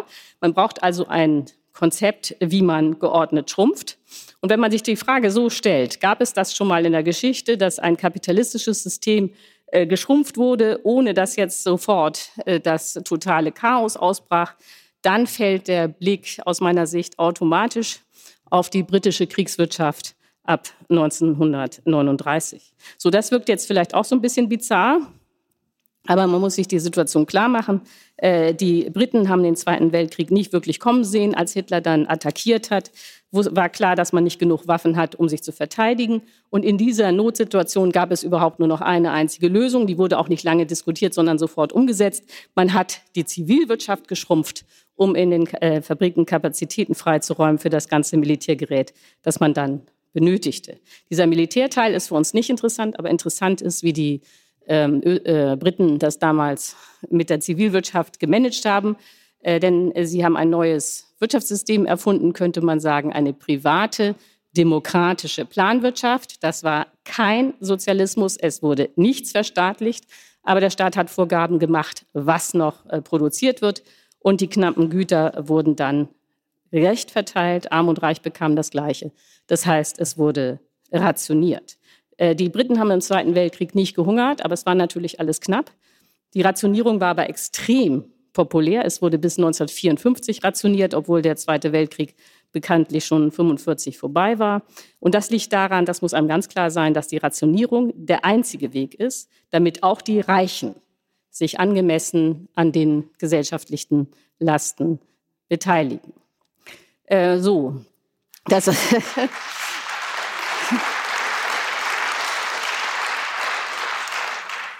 das wirkt jetzt vielleicht trotzdem noch ein bisschen absurd, sich vorzustellen, dass wir auf ein System zulaufen müssen und werden, äh, in dem staatliche Planung und Rationierung die zentralen Säulen sind, mit privater Wirtschaft, aber Rationierung und staatliche Planung. Äh, aber der Punkt ist, das, damit höre ich dann noch auf, dieses System wird sowieso kommen, wenn wir die Klimakrise weiter laufen lassen. Die Klimakrise wird sich jetzt ab jetzt rasant verschärfen. Hm? Viele Leute denken ja, wieso 250 Jahre Kapitalismus, jetzt ist die globale Temperatur erst um 1,2 Grad gestiegen. Wo ist das Problem? Der Mensch neigt ja dazu, aus der Vergangenheit auf die Zukunft zu schließen. Aber jetzt wird es aus, auch aus vielen Gründen, über die man lange reden könnte, werden die Temperaturen so nach oben gehen. Äh, man muss sich klar machen, dass wenn wir bei 4 Grad plus sind, auch Deutschland, auch Österreich komplett verwüsten können. Das weiß keiner genau, aber das ist eine hohe Wahrscheinlichkeit. Klar ist jedenfalls, äh, Wasser wird knapp. Und das wird auch das erste Gut sein, das man rationiert. Äh, das wird schon bald anfangen, nicht? weil die Hitzeperioden verlängern sich, die Dürren werden schlimmer. Und wenn dann da kein Regen fällt, die Verdunstung ist hoch und das Grundwasser ist weg, äh, dann stellt sich natürlich sofort die Frage, wer kriegt denn das knappe Wasser? Ist das die Industrie, ist das die Landwirtschaft, sind die Haushalte? Und das Interessante ist ja, wenn ein wichtiges Gut knapp wird, dann interessiert sich keiner mehr für Preise, keiner mehr für freie Märkte und auch keiner mehr für freies Unternehmertum, sondern alle stehen direkt beim Staat und wollen, dass der entscheidet, wer das Wasser kriegt. Und das wird dann auch zugeteilt, und zwar in physischen Mengen, also in Litern. Und damit ist man dann in der Rationierung. Ähm, wenn das aber sowieso klar ist, dass durch die Verschärfung der Klimakrise man am Ende bei Rationierung und staatlicher Planung ist, dann wäre es natürlich pfiffig. Ne? Das ist meine Lösung das freiwillig schon vorher zu starten und die gefährlichsten Klimakipppunkte noch rechtzeitig zu vermeiden. Gut, äh, das war mein Kurzritt zum Ende des Kapitalismus, aber nicht, vielleicht letzter Satz, nicht damit Sie dann doch so deprimiert davongehen. Wenn ich sage, wir äh, machen eine britische Kriegswirtschaft, müssen wir machen, dann wären wir ja nicht so arm wie die Briten 1939, sondern so reich wie die Österreicher 1978.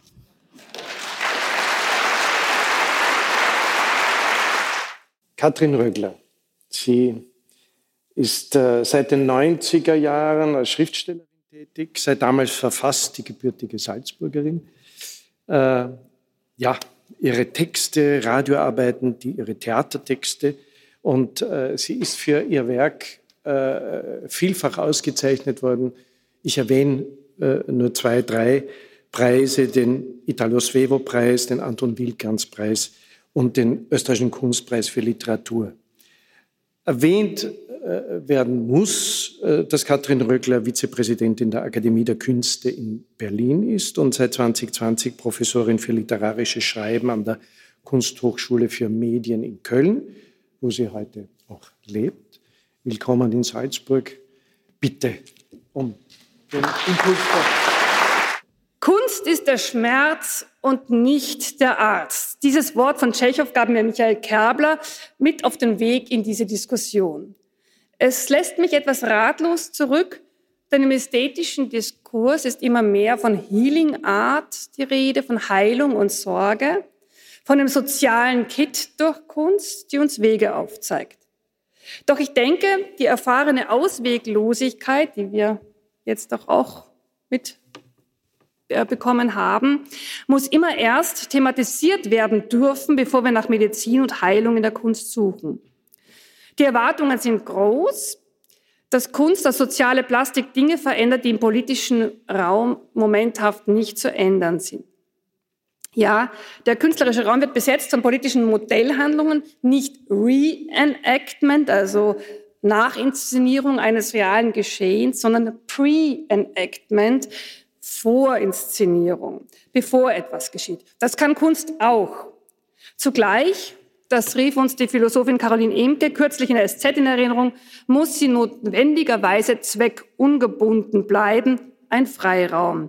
Nicht einmal der Demokratisierung diene sie, so Emke, diese Vorstellung sei schlicht falsch, auch wenn sie für Demokratien unverzichtbar sei. Ich würde hinzufügen, sie kann eigentlich vieles. Es gibt sie nicht mehr im Singular, sondern nur noch im Plural. Normativ ist insofern nichts mehr zu holen. Das ist die eigentliche Antwort auf Tschechow. Aber keine sehr befriedigende, denn so verliert sich möglicherweise der Kunstbegriff ganz. Mich hat diese Erkenntnis zu einer dialogischen Arbeitsform gebracht. Das heißt, mit den Sprachen der anderen zu arbeiten, mit ihren Erfahrungen, aber auch mediale Formierungen hineinzunehmen. Schließlich erhalten wir die Informationen über diese Welt hauptsächlich durch die Medien, aber eben nicht allein. Das ist, ganz, ist mir ganz wichtig. Am Ende des Tages äh, bleiben allerdings bei jedem Text immer Fragen offen, bei jedem Kunstwerk immer Fragen offen. Ein Werk treibt mich gewissermaßen zum nächsten an, weil ich nie ganz zufrieden sein kann, selbst wenn es in sich stimmig ist. Es reicht sozusagen stets über seinen Rand hinaus. Meine Texte sind notwendigerweise unfertig. Und das Unfertige hat auch was mit Hoffnung und Zukunft zu tun, schließt vielleicht ein bisschen an das nicht ganz Fugendichte, äh, das man sich wünschen kann, an. Man könnte vielleicht sagen, dass Kunst eine Art Grundlagenforschung ist und man nicht auf eine intentionale, prompte Auswirkung hoffen soll. Es wäre ziemlich schrecklich, würde etwas geschehen, wie es in einem literarischen Text steht.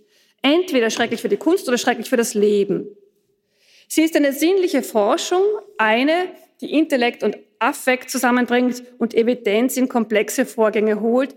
Sie ist kein Ort der reinen Information oder des einfachen Kommunikationsvorgangs aber auch nicht reines Gefühl. Und sie wird, wie viele Lebensmittel, durch die reale Krisensituation in Frage gestellt. Können wir uns das noch leisten? Doch wo gibt es so viel Möglichkeit zur Selbsterfahrung, Resonanz, des sich Aussetzens und kommunikativen Zurechtfindens? Alleine die Möglichkeiten einer anderen Zeitempfindung, die, die uns ansonsten, ansonsten zugemutet wird. Und wo gibt es ein Arbeitsfeld, in dem so viele verschiedene Rahmen und Arbeitsweisen übereinander gelegt werden?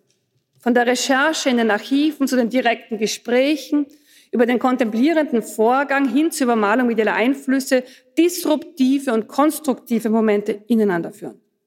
Die sinnliche Evidenz in ihr korrespondiert mit einer Offenheit. Sie kommt sozusagen in Frageform. Auch das hatten wir schon zu uns. Sie trägt zur Verständigung bei, will aber auch provozieren, das Terrain der Auseinandersetzung bereiten. Warum ich Ihnen das erzähle, werden Sie sich fragen. Das wissen wir doch alles schon. Gut so. Ich habe seit einiger Zeit das Gefühl, ich müsste daran erinnern, in den Gremien, in denen ich sitze, wird Kunst oft als etwas Elitäres, Abgehobenes verstanden, etwas, das reiner Luxus ist, nur wenigen vorbehalten und das erschreckt mich. Wenn wir aber den Gedanken Kunst für alle aufgeben, dann sieht das nicht gut aus für die Kunst insgesamt, auch wenn daraus kein normatives Programm entstehen darf, das sagt, Kunst muss immer für alle verständlich und zugänglich sein, was im Moment oft geschieht. Sie sehen, es bleibt kompliziert. Vor einigen Wochen hat unser Bundespräsident eine vielbeachtete Rede in Bregenz gehalten, den Gedanken er hier bei den Festspielen erweitern konnte. Darin ging es zunächst um politischen Populismus und seine Verantwortung für das Erstarken rechtsextremer Gedanken und hier in Salzburg um die Überwindung der eigenen Blasen. Wie überwinden wir Blasen? Mit wem sprechen wir? Zum einen denke ich nicht, dass man Blasen nur dann überwindet, wenn man mit Rechtsextremen spricht. Und vielleicht sind es ganz andere Menschen, mit denen zu sprechen wäre, vielleicht auch vor allem zuerst. Zum anderen denke ich, es mag ja spontan in Einzelfällen vorstellbar sein, in Wirklichkeit bedarf es einiger gesellschaftlicher Arbeit, dass wir miteinander reden. Eine gewisse Form der Organisation, der Bildung, einer Gewöhnung an Auseinandersetzungen, an Wahrnehmung anderer Perspektiven, aber auch die zugelassene Erfahrung der eigenen Wahrnehmung. Und diesbezüglich kommt ein Player ins Spiel, der auch ein sogenannter Partner der Festspiele hier ist, der öffentlich-rechtliche Rundfunk. Der ist nicht der Partner von Festivals, sondern auch von Kunst im öffentlichen Raum, von Laien- und Expertenorchestern, von Theaterhäusern, Museen und Galerien, Lesebühnen, Kindertheatern und nicht zuletzt dem, äh, vom Publikum. Er ist aber auch selbst Kunstproduzent und muss das auch qua Medienstaatsvertrag, zumindest in Deutschland, sein. Er ist ein Ort mit relativ niedrigen Schwellen. 750.000 Leute hören täglich Ö1. Das ist doch was. Und unbedingt verteidigenswert. Nur ist er ein Ort in dramatischer Bewegung dank Digitalisierung und Sparprogramm oder Sparprogramm und Digitalisierung. Äh, man weiß ja manchmal nicht, was was ist. Ein Ort, der, wie im bayerischen Rundfunk kürzlich deutlich wurde, seine Kulturprogramme mit einem Schlag abschaffen möchte. Geplant ist exzellente und publikumsstarke Sendereien wie Kulturwelt, Divan, das Büchermagazin, Kulturjournal, Kritik, Dialog, Essay, Nachtstudio und Radiotexte, die Lesungen und das Hörspiel zu streichen. Alles Kulturvermittlung und Produktion, starke Redaktionen. Der ORF steht nicht viel besser da. Die Kürzungsthemen gingen hier durch die Musikszene, zum Beispiel das Radio-Symphonieorchester. Was bringt Sie dazu, den Rotstift gerade hier anzusetzen? Die jungen Menschen, wird gesagt. Eine neu zu gewinnende Target Group. Im BR fällt alles der Reform zum Opfer aus einer Vorstellung heraus, dass eine starke Redaktion hier mit einer Nische gleichzusetzen ist. Kunst darf keinen eigenen Ort mehr haben. Ich finde das fürchterlich. Vielleicht sagen Sie sich jetzt, das ist aber ein nebensächliches Thema für die großen Probleme unserer Zeit. Sie hätten gern was über Krieg, ökologische Krisen und Rechtspopulismus gehört eines Hamlet würdig, über Zukunftslosigkeit und Zeitenwende. Die Zeit ist aus den Fugen. Das kann auch bitte nicht das Radio gemeint sein oder gar die Abschaffung der Kunst im Radio. Der öffentlich-rechtliche Rundfunk steht leider auch sinnbildlich für den Zusammenhalt dieser Gesellschaft. Und selbst wenn die Zeit aus den Fugen ist, müssen wir uns darüber verständigen. Und das können wir nur, indem wir auf unterschiedliche Weisen darüber sprechen. Perspektive ist in diesem Sinn nicht nur ein Blickwinkel, nicht nur eine andere Positionierung, sondern auch eine andere Linse, ein anderer Rhythmus, eine andere Erzählform. Leider hat der bisherige Widerstand gegen die Kürzungen nicht viel gebracht. Er verhallt irgendwo. Immer wieder wurde mir vorgeschlagen, dieser Kahlschlag sei doch ein juristischer Fall für Brüssel, denn wenn die Sender sich nur noch an privatwirtschaftlichen Streamingdiensten orientieren, dann brauchen wir keine Gebührengelder mehr. Doch dem nachzugehen wäre eine ziemlich traurige Angelegenheit. Zum einen gründet sich so eine Hoffnung nur noch auf die Justiz, dem auf eine Weise schlechtesten Ort für eine politische Diskussion. Und dann schließe ich mich damit einer Haltung der Stärke an, die selten auf der Seite derer steht, um die es mir geht. Und doch habe ich in den letzten Jahren ausgerechnet von Anwälten ein Buch ans Herz gelegt bekommen mit dem Titel Success Without Victory verlieren zu lernen und doch erfolgreich zu bleiben mit seinem Anliegen, scheint mir eine Tugend, die uns die Kunst vermitteln kann. Und schließt vielleicht auch hier ganz gut an. Die Kunst siegt ja auch eher weniger, sie legt sich mehr in unsere Hände. Diese Worte niederzuschreiben habe ich begonnen am Earth Overshoot Day, dem Tag im Jahr, an dem wir die Jahresressourcen der Erde verbraucht haben. Und der ist schon eine Weile her. Wir haben ja gehört, drei Erden. Ich muss zugeben, dass mich mehr der Begriff aufgescheucht hat als das, was mit ihm gemeint ist. Overshoot Day klingt nach Mechanik und Waffe. Im Zeitalter des Overshootings bekommen Debatten Selbstläufe, wenn ich an die Dokumente und die BDS-Debatte, an die um Cancel Culture und Gender-Sternchen denke. Das sind sehr heterogene Phänomene und Fragestellungen, denen allerdings eines gemeinsam ist, dass sie nicht nur sehr komplex sind, sie haben auch diesen drastischen Selbstlauf und legen sich gerne über andere Debatten. Sie sind nicht mehr einzuholen und das, was man gesagt hat, verwandelt sich in sehr kurzer Zeit in eine andere Sache. Besser schweigen, lautet hier vermeintlich die Medizin, doch das kann es nicht sein. Warum ich das erwähne? Wie oft entsteht bei vielen politischen Fragen derzeit das Gefühl, es geht um nichts Wirkliches, es ist nur Gerede, Symbolpolitik und die meisten Sachen seien ohnehin von vornherein entschieden. Einen typischen Ausdruck davon findet man in jenem Bild, an das mich Studierende des Mozarteums vor kurzem erinnerten. Wie man es macht, macht man es falsch, erzählten sie. Lässt man die weiße Frau ins Auto, wird man gefressen. Lässt man sie nicht ins Auto, ebenfalls. Sagt man der Frau mit dem breiten Mund, sie hätte ein nettes Lächeln, frisst sie einen auf, sagt man das Gegenteil dann ebenfalls. Sie werden es erraten haben, wir sprachen über Horrorfilme und in ihnen sind es zunehmend dreist entworfene falsche Entscheidungsmöglichkeiten, die den Opfern offeriert werden und nur einen Augenblick noch so tun, als hätte man eine Wahl.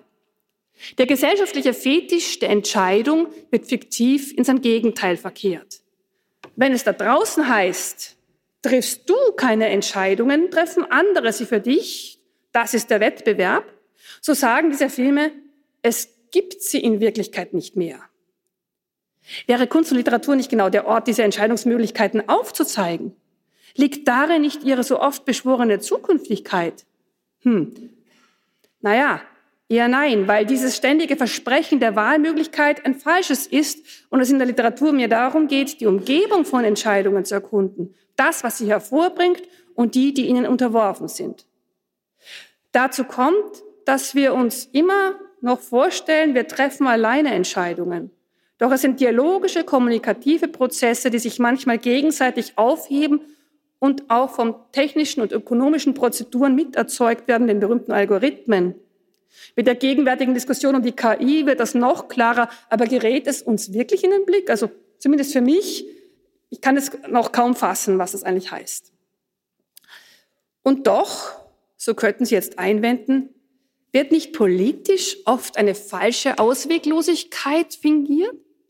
Das deutsche Bundeskanzlerinnenwort der Alternativlosigkeit hat Geschichte gemacht und wird munter weiterverwendet. Seit einiger Zeit geht es allerdings weniger um Managemententscheidungen, sondern um solche, die mit ethischen Dilemmata einhergehen. Welches Leben ist schützenswerter oder wer kann überhaupt gerettet werden und das im globalen Rahmen? Es sind Grundfragen, die in dem Moment in den Vordergrund rücken, in dem wir uns in den Katastrophenfall gebracht haben, der immer statischer wirkt. Doch der Katastrophenfall ist nichts Statisches. Wenn man in der Frage steht, wen man noch retten kann und wie lange noch, hat man vorher andere Fragen verpasst. Vielleicht ist Kunst der Ort, diese Fragen so zu stellen, dass sie gehört werden.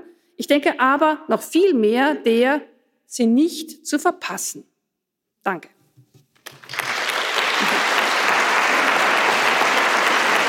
Das Solidargedanke in der einen oder anderen Form.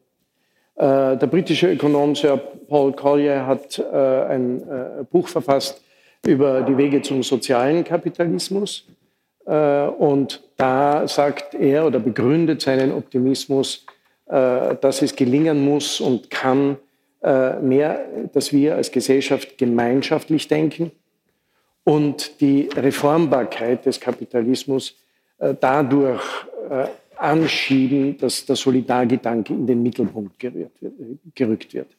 Und daher möchte ich jetzt das Podium fragen, wenn man dem immer elegant seitwärts ausweicht, nach dem Prinzip der konzentrischen Kreise, wo fange ich bei mir an, wenn diese Änderung ansteht?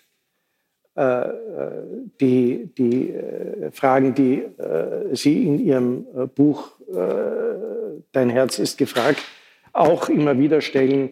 Herr Bischof, wo, wo ist der Ansatzpunkt bei jedem Einzelnen, diese Änderung, dieses, diesen Willen zu entfalten, die Änderung zu wollen und sich auch auf unangenehme Zeiten äh, einzustellen, äh, wenn immer diese Diskussionen sind, was ist nicht gesagt worden? Das Wort Verzicht ist nicht gefallen.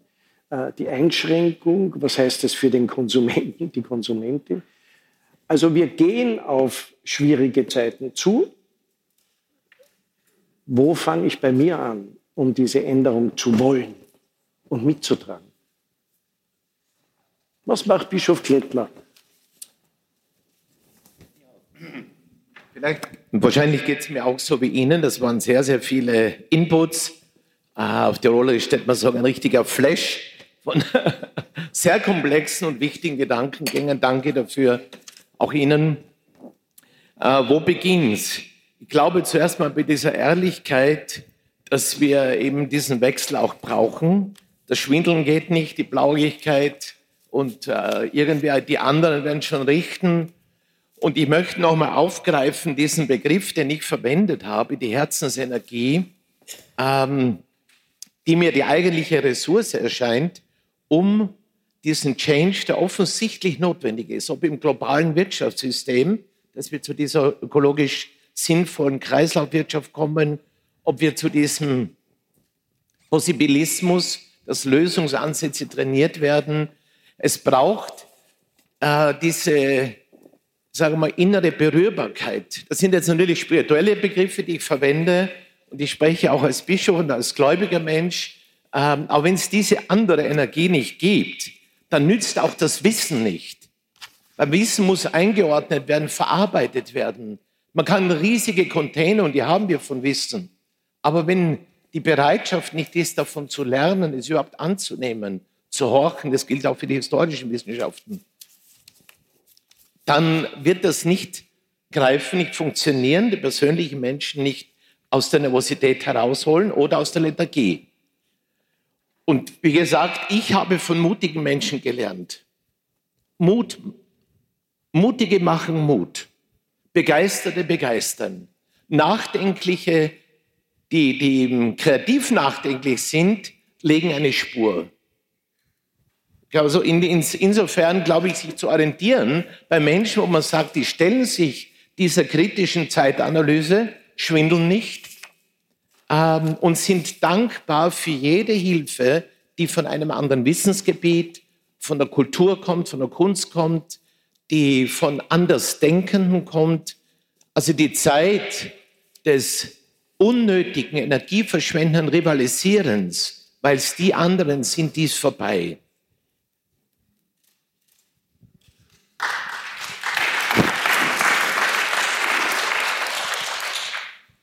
Ich habe so ein bisschen ein Déjà-vu-Gefühl. Vor fast genau zehn Jahren hat Frank Schirmacher, damalige Mitherausgeber der Frankfurter Allgemeinen Zeitung, ein großartiges Buch geschrieben, ein hoch angesehener Wertkonservativer, über das Ego, äh, die, den Ego-Kapitalismus. Und er hat damals im Gespräch mit mir gesagt, wir haben nicht mehr die Zeit, Herr Kerbler, darüber zu philosophieren, wer wir sind, sondern wir müssen uns entscheiden, was wir uns weigern zu sein. Ist das äh, sozusagen von der anderen Seite anzugehen, also nicht die Frage zu stellen, was bringt mich sozusagen in ein Solidarverhalten, sondern zu sagen, wo muss ich mich verweigern? Bitte, Frau Herrmann. Ja, also äh, ich muss jetzt zugeben, dass mein Ansatz eigentlich genau andersrum ist. Also äh, was ich ja versucht, also das wurde jetzt in dem Kurzvortrag wahrscheinlich gar nicht deutlich, aber äh, was aus meiner Sicht klar ist, wir haben hier ein systemisches Problem. Wir haben hier einen Kapitalismus, der verbraucht zu viel Energie. Und dieses systemische Problem kann man nur systemisch lösen, das heißt makroökonomisch. Das heißt, mein Modell ist kein Modell, das beim Einzelnen ansetzt, sondern mein Modell ist ein Modell, das letztlich äh, bei den Nationalstaaten, bei den Regierungen ansetzt, die auch gemeinsam dann kooperieren müssen. Das heißt, wenn man jetzt sich fragt, was kann der Einzelne tun, dann sind das zwei Dinge. Er kann als Wähler unterstützen, dass man Klimaschutz ernst nimmt, also durch seine Wahlentscheidung äh, signalisieren, dass er das Problem sieht. Und er kann seinen Konsum verändern, aber nicht so, wie das häufig diskutiert wird. Also häufig wird ja zum Beispiel gesagt, äh, ja, dann fliege ich eben nicht mehr. Äh, dafür habe ich vollstes Verständnis, ich selber fliege auch nicht. Aber jetzt muss man sich mal vorstellen, alle Österreicher und Deutschen würden sagen, ich fliege nicht mehr. Dann hätte man, die Zahlen für Österreich kenne ich nicht, aber die für Deutschland, das Problem, was macht man mit 850.000 Menschen in Deutschland, die direkt oder indirekt äh, davon leben, dass es den Flugverkehr gibt. Also wenn man alles zusammenrechnet, Airbus in Hamburg, die ganzen Flughäfen, die Hotels, die davon leben, dass nebenan ein Flugzeug runtergeht. Also ich nehme mal an, dass auch in Salzburg äh, sehr, äh, man sieht eigentlich nur äh, andere Kontinente hier als Tourismus rumschwirren. Also auch Salzburg wäre schwer getroffen, wenn es plötzlich keinen Flugverkehr mehr gäbe. Das heißt, man darf niemals den Fehler machen, der aus meiner Sicht sehr häufig gemacht wird, dass man nur den Konsumenten sieht. Da ist nämlich nicht das Problem. Das Problem taucht auf der Produktionsseite auf, also bei den Arbeitsplätzen. Und dieses Problem kann man nur makroökonomisch lösen, also als Gesamtstaat. Es gibt eine Ausnahme, wo man als Konsument enorm viel verändern kann, ohne dass gleich die gesamte Wirtschaft zusammenbricht und man sich fragt, ja, und was ist mit den Arbeitsplätzen? Und das ist beim Fleischkonsum. Bitte. Ja, Fleischkonsum. Bitte essen Sie alle ganz wenig Fleisch. Sie müssen nicht Vegetarier werden, weil äh, der Mensch kann ja äh, Gras nicht verdauen und viele äh, Felder eignen oder viele Flächen eignen sich nur als Weide. Aber ungefähr nur 130 Gramm pro Woche. Wenn Sie das machen, senden Sie gleichzeitig auch das Signal an die Politik, dass Sie das Problem verstanden haben. Denn äh, Fleischkonsum äh, produziert unendliche Schäden nicht über die Futtermittel, die man dafür produzieren muss. Äh, ich könnte jetzt ewig reden. Eine Zahl, damit Sie das Problem sehen. 60 Prozent des Getreides in der Europäischen Union geht an Tiermägen. Es wäre natürlich unendlich viel effizienter, wenn wir das Getreide selber essen würden. Da könnte man riesige Flächen freiräumen, um Naturschutz zu machen, um Moore zu, wieder zu vernässen und so weiter. Und es gäbe auch gar kein Problem mit den Arbeitskräften, denn sie würden ja weiter essen. Nur was anderes.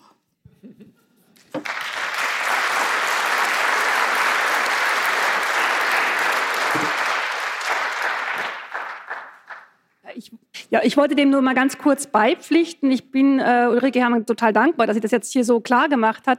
Äh, der einzige ideelle Auftrag, den ich in meiner Laufbahn bekommen habe, kam nämlich von äh, Frau äh, äh, Boetius, Frau Professor Boetius, die die Polarstern-Expedition äh, leitet und Klima-Erdsystemforscherin ist. Die will das jetzt hier auch absolut unterstützen. Und es ist, das Problem ist nämlich mit dieser persönlichen Verantwortung, dass sozusagen das auch eine Nebelkerze ist. Also natürlich ist es wichtig, persönlich Verantwortung zu übernehmen. Aber äh, es müssen politische Forderungen gestellt werden. Das ist das Wichtige. Äh, das erlebe ich so oft, weil ich eben diesen Auftrag angenommen habe und ein Theaterstück geschrieben habe, das Wasser, das sich mit dem Wasser als Ressource und als, als Bedrohung beschäftigt. Da, das, da habe ich ganz viele AkteurInnen, äh, äh, in, in, vor allem in Sachsen damals befragt, aber auch bundesweit in Deutschland, äh, wie sie handeln, was sie handeln. Und da gab es so viele Bremskräfte in diesen Gesprächen und viele hatten auch mit dieser persönlichen äh, Verantwortungsgeschichte zu tun. Und äh, wir würden mehr Energie und, und auch vielleicht Herzensenergie äh, gewinnen, wenn wir sozusagen auch wirklich politisch, äh, politische Forderungen stellen. Ja.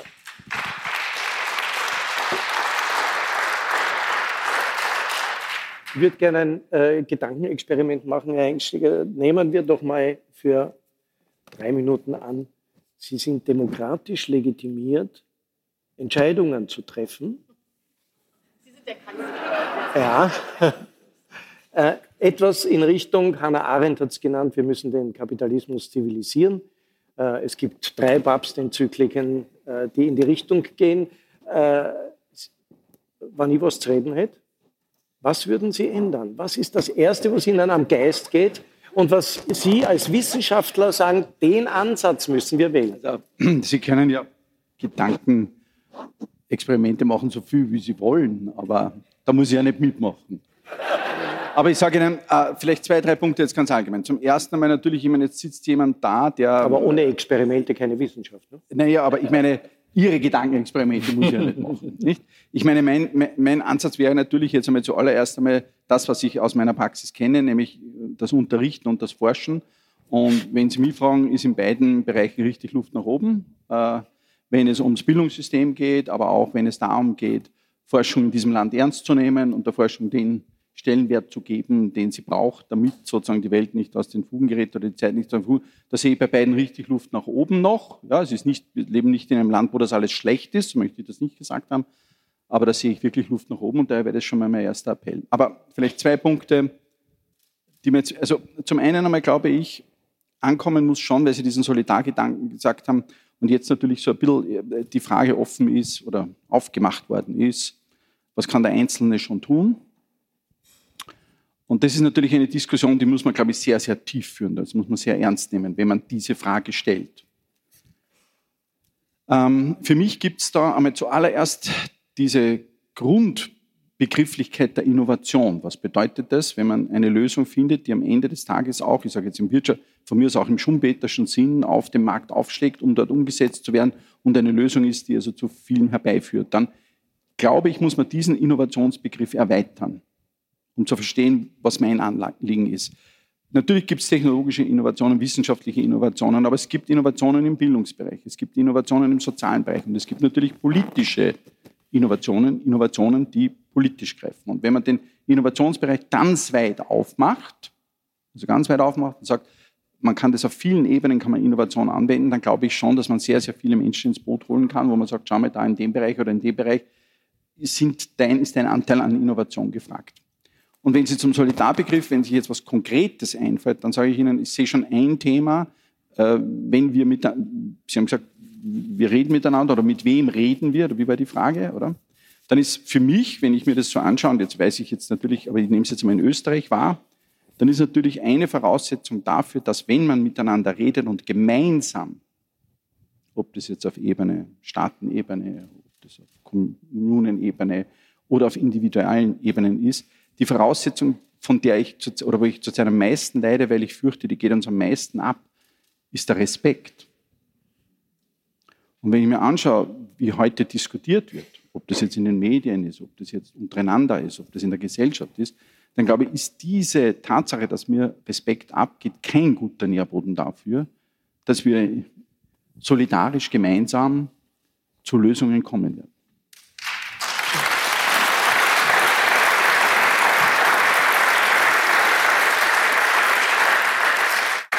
Eine, eine kurze Zwischenbemerkung, weil Sie Schumpeter angesprochen haben. Der hat ja eigentlich aufgrund der Krisenhaftigkeit, die dem Kapitalismus an und für sich innewohnt, gesagt, er wird sich abschaffen und in Richtung äh, soziale, äh, ja, sozialistische Demokratie wandeln. Also ich weiß nicht, ob wir so viel Zeit haben. Äh, ja, ich, äh, also ich dachte, man kann das ja noch mal ganz konkret machen. Also um sich äh, klar zu machen, wo, äh, wo die Herausforderungen für diese Gesellschaften im Westen schon in kurzer Zeit sein werden. Also wenn man die Analyse teilt, äh, dass Wasser in Zukunft knapp sein wird. Und ich glaube, das kann man gefahrlos äh, voraussehen. Selbst wenn wir nicht zur Wüste werden, wird es äh, viele Monate geben, wo es wenig Wasser gibt. Äh, dann stellt sich äh, sofort die Frage äh, nach der Solidarität. denn es gibt ähm, zwei Modelle, die denkbar wären. Es sind auch zwei Modelle, die weltweit praktiziert werden. das eine Modell wäre zu sagen, okay, Wasser wird knapp. dann kriegt eben jeder das Gleiche äh, und man rationiert. Nicht? Also dann, das hätte dann den Effekt, dass äh, Reiche ihren Pool leider nicht mehr mit Wasser füllen können, weil dafür das Wasser nicht reicht und sie können auch ihren Park nicht wässern. Äh, dafür hätten aber die Armen dann auch ausreichend Trinkwasser. So, das wäre das solidarische Modell, zu sagen, wenn etwas knapp wird, kriegen alle das Gleiche, es wird rationiert und dann äh, hat sich das mit dem Pool eben erledigt. Äh, die andere Variante ist eine, die beispielsweise jetzt schon in Peru äh, äh, praktiziert wird. Da ist es so, okay, Wasser wird knapp, dann wird es eben teuer. Naja, nach dem Motto, wir setzen auf den Markt. Ja, dann ist ja das Ergebnis klar. Die Reichen können sich das teure Wasser weiterhin leisten, haben auch weiterhin Pools. Und die Armen können sich das äh, Wasser dann als äh, Flasche ganz teuer kaufen und haben nicht genug. So, und äh, diese Frage, auf welches Modell setzt man? Äh, setzt man auf Rationierung, alle kriegen das Gleiche, oder geht man über den Preis und dann haben die Reichen Vorteile? Diese Frage wird sich künftig, weil alles knapp werden wird, wenn wir die Klimakrise weiter laufen lassen und im Augenblick reden wir vom Klimaschutz, aber wir machen keinen. Also diese Frage wird sich jetzt in unseren Gesellschaften schon in 20 Jahren permanent stellen. Wer hat Zugriff auf was?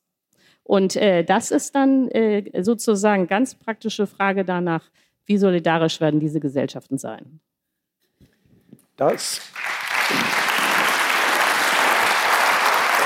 Äh, Sie verweisen auf den barmherzigen Samariter. Äh, und äh, Sie verweisen sozusagen darauf letztlich, dass diese Erzählung, jetzt zitiere ich, die Erzählung Jesu drängt aber auch zur Nachfrage, wer denn heute die Räuber sind.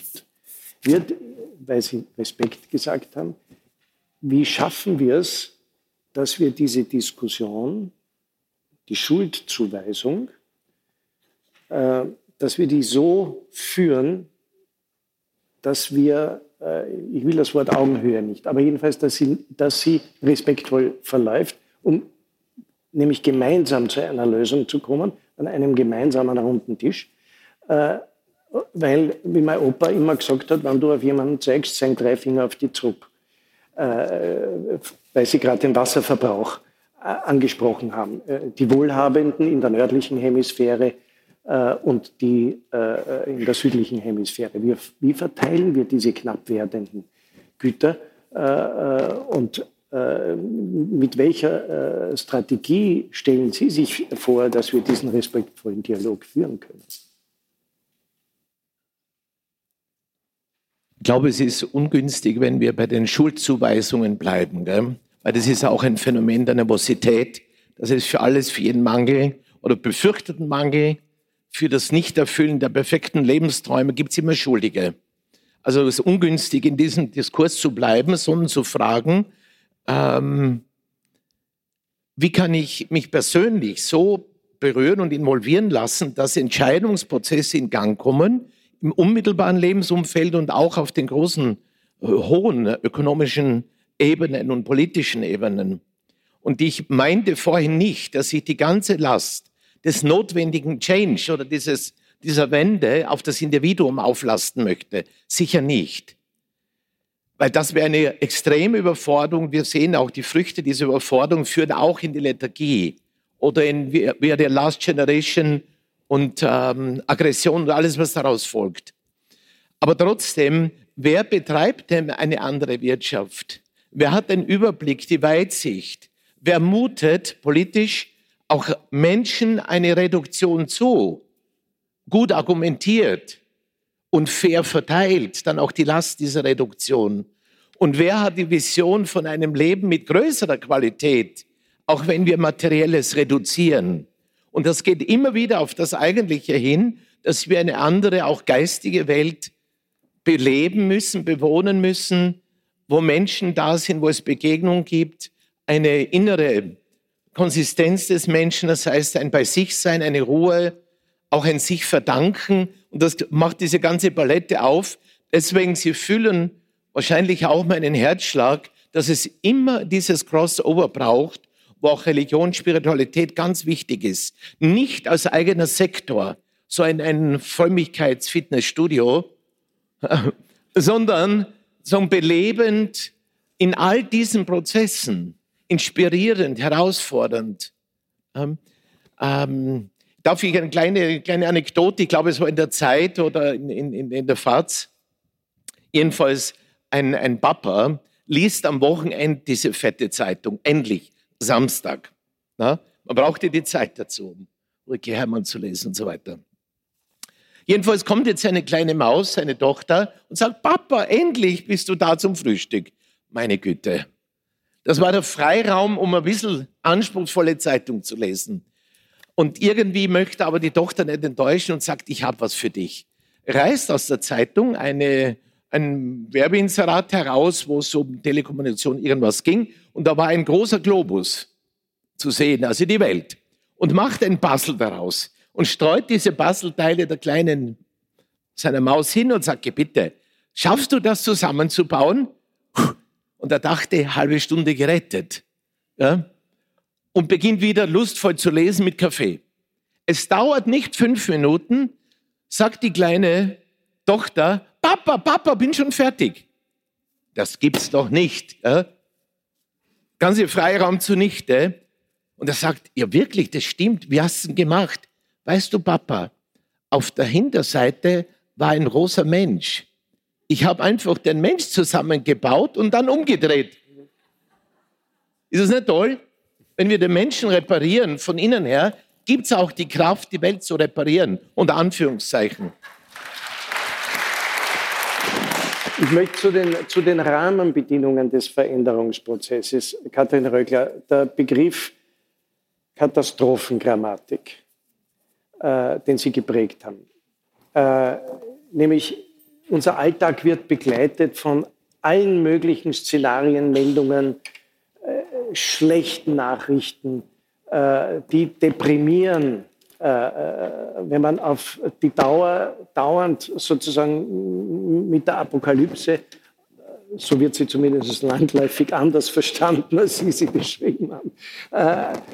Wie, wie kriegen wir diese Deformation, die wir vielleicht gar nicht mehr wahrnehmen, wie kriegen wir das los? Außer zehn Minuten Stille, äh, zehn Minuten Leseverbot äh, oder zehn Minuten Internetverbot, wie auch immer. Also äh, ich, ich glaube auch, dass wir unseren Kopf äh, gedanklich äh, ja, clean machen müssen, um, um auf kreative Ideen zu kommen, um Innovation möglich zu machen. Also ich glaube, ich glaube, wir haben hier äh, allesamt oder zumindest meine Kolleginnen hier äh, das äh, versucht, äh, etwas zu ändern an der Katastrophengrammatik. Es beginnt nämlich damit, wie wir die Sache erzählen. Es macht einen Unterschied aus, ob ich sage, wir leben dann wie 1978 oder wir müssen wahnsinnig viel sparen und können dann gar nicht, also dieses Steinzeitbild entwerfen. Ja, das ist sozusagen, da fängt schon an. Ja, das ist so eine, wie erzähle ich die ganze Sache, äh, welche Bilder entwerfe ich, welche, man sagt heute gerne Narrative entwickle ich. Nun sind die Narrative aber nicht einfach nur so voluntaristisch, ich erzähle mal die Geschichte und jene, sondern sind leider dann oft sehr, sind einfach Ideologie und sehr verankert. Äh, es ist sehr schwer, das äh, das reine Erzählen äh, wegzubekommen, aber es ist schon mal ein ganz guter Schritt, das zu tun. Ja, also da andere Perspektiven, mal von der anderen Seite her das Betrachten, eben die Zeitung umzudrehen und äh, von hinten äh, anzufangen. Ähm, das Schwierige ist halt, dass mit dieser Katastrophengrammatik nicht nur Medieninhalte gemeint sind, sondern auch Taktungen, ja, also wie schnell diese Just in Time, immer schneller, immer, also dass das sozusagen auch äh, technische und und und zeitlich gebundene Strukturen sind, wie wir was erzählen. Ja? Und das ist, äh, das ist sehr schwer, damit ähm, da, das, das zu ändern, damit umzugehen. Äh, auch hier gibt es halt sehr viel Vorschläge, die halt immer eher so ein bisschen voluntaristisch wirken. So, ja, wir, wir machen jetzt Slow Food und Slow irgendwas und Slow das, was im Grunde dann nur eine Variante ist, die genauso im Hintergrund schnell funktionieren muss. Ja. Ähm, ja, aber ähm, mein Geschäft sind die äh, Erzählungen und die Geschichten und äh, deswegen ist das mein Ansatzpunkt, dass ich gucke, wie von welche, welche Perspektiven nehme ich rein, von welcher Seite erzähle ich etwas. Ja? Und äh, äh, was aber nicht heißt, dass ich das Narrativ alleine umschreiben kann. Da kommt dann die Solidarität wieder zum, zum Einsatz. Aber wie, wie würde der erste Satz des neuen Narrativs lauten, der einem zumindest etwas Zuversicht gibt. Naja, wir leben dann wie 1978. Das finde ich, find ich ein super Satz. Also das ist, äh, wo man dann sagt, ja. Ja, weil das, das ist doch unser Problem, dass wir total, also ich, ich bin ja genau wie, wie die meisten, dass ich mir denke, boah, es wird eine total harte Zeit werden, wir werden alle völlig äh, verlieren, verlieren, verlieren. Wenn man sich das aber anders klar macht, hm dann geschieht was. Markus Hengschläger hat den Kopf geschüttelt. Bitte. Naja, äh, 1978, hört ja. man mich? Ich meine, ich habe ja ausgeführt, es war ja nicht alles früher besser.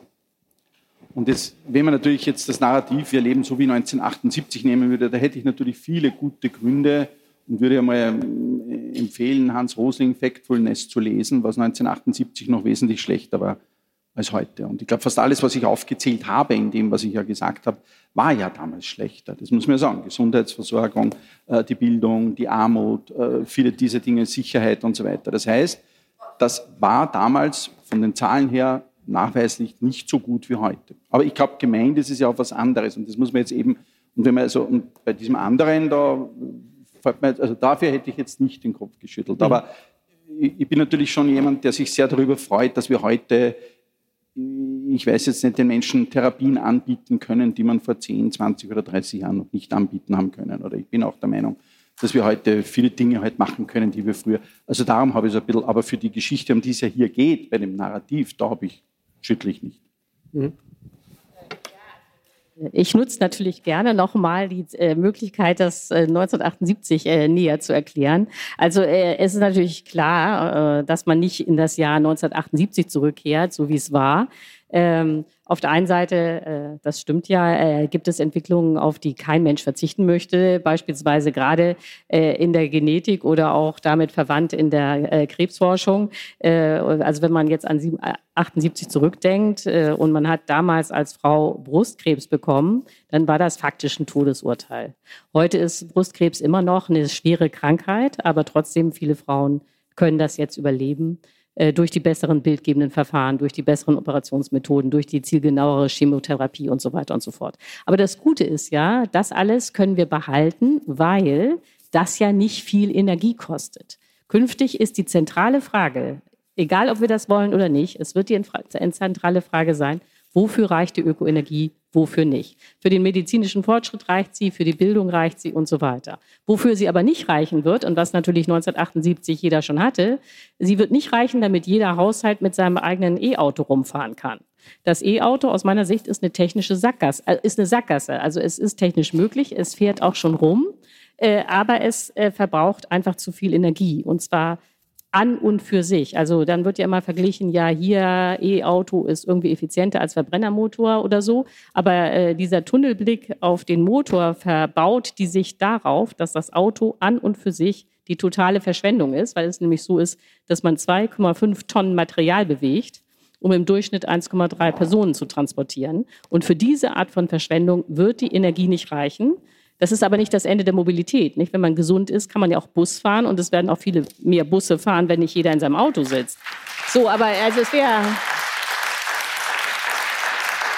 ein anderes 78 ist ja klar, äh, aber 78 ist deswegen gut, weil man sich dann ungefähr das Wohlstandsniveau oder die Wirtschaftsleistung vorstellen kann. Und darum geht es.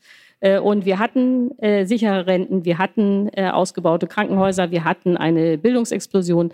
Das heißt, äh, da, äh, damit kann man äh, leben, ohne dass man irgendwie hungert. Nicht? Und noch vielleicht letzter Satz, dieses 1978 gilt natürlich für, für, den Westen. Wenn man sich jetzt überlegt, ja, was ist denn mit Afrika, oh, dann ist es so, die können noch wachsen. Das ist überhaupt kein Problem, weil die bisher gar kein CO2 ausstoßen. Ähm, so, also das wir, das CO2 ist ein Problem der reichen Industrieländer und die müssen runter. Ich möchte äh, zum Schluss unseres, unserer Diskussion äh, dieses Vormittags äh, noch einmal Bezug nehmen, Frau Herrmann, auf äh, dieses Kapitel, das Sie auch angesprochen haben, 1939, äh, britische Kriegswirtschaft, 1940 ähm, äh, als äh, Churchill äh, ins Amt kam und seine berühmte Blutschweiß und Tränen Rede gehalten hat. und ich meine das wirklich als, man kann sich rückblickend als Historiker anhören, war wirklich eine ganz offene, äh, Beschreibung der Situation, in der wir uns befinden und wo uns nichts anderes überbleibt als. Und ich denke mir manchmal, es wäre wohltuend, was die politische Verantwortung vom Papst hört man das oft genug oder kann es auch nachlesen, in ähnlicher Deutlichkeit. Also diese Wirtschaft tötet, Papst Franziskus. Satz zum, zum Kapitalismus. Äh, aus seiner Enzyklika. Äh, die, die, die, die Offenheit der Sprache der politisch Verantwortlichen, die sagen, bitte so ist es. Wir, es bleibt uns nichts anderes über. Wir müssen gemeinsam an einer Lösung arbeiten, die da ausschaut. Und das heißt aber auch zum Beispiel Verzicht oder Rationierung oder wie auch immer Maßnahmen, damit wir es gemeinsam schaffen. Ähm, das ist ja etwas, wenn ich was zu reden hätte, was ich mir von der Politik erwarten würde, weil die demokratischen Instanzen sowieso an Autorität verlieren. Äh, dass das ein falsches Bild von Demokratie ist äh, um das mal ganz hart zu sagen. Also äh, in der Demokratie, und das ist jetzt keine Kritik, das ist eine Beschreibung, die Demokratie ist super aus meiner Sicht, aber Demokratie funktioniert so, äh, dass Parteien um Stimmen bei den Wählern werben. Das heißt, alle Parteien werden nur im Programm haben, womit man tendenziell hoffentlich irgendwie Mehrheiten erringen kann. Das heißt, wenn es in der Bevölkerung keinen Willen zur Rationierung gibt oder zur politischen Steuerung, dann wird das auch keine Partei fordern. Denn das wäre ja der Selbstmord. Das heißt, wenn man ähm, äh, politischen Wandel erzeugen will, äh, dann äh, bringt es gar nichts, auf Politiker einzureden, äh, sondern man muss die Wähler überzeugen. So, das, äh, das ist ja das, was hier gerade passiert. Ne?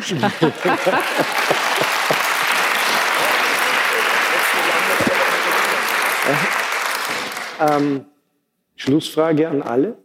Wofür lohnt es sich also zu schreiben oder zu beten oder zu handeln äh, in einer Situation, in der, wie wir es jetzt äh, in den zurückliegenden zwei Stunden sehr eindrücklich mit sehr vielen Beispielen gehört haben, dass wir, äh, sorry, äh, vielleicht kommt das jetzt als Plattitüde an, aus dem gleichen Stück, aus dem die Zeit ist, aus den Fugen, Hamlet, to be or not to be, äh, äh, dass wir diese Frage beantworten können. Also wofür lohnt es sich zu schreiben, um die Situation? Anderes Narrativ äh, oder, oder äh, Solidargedanke fördern oder äh, ja, ich überlasse die Antwort Ihnen.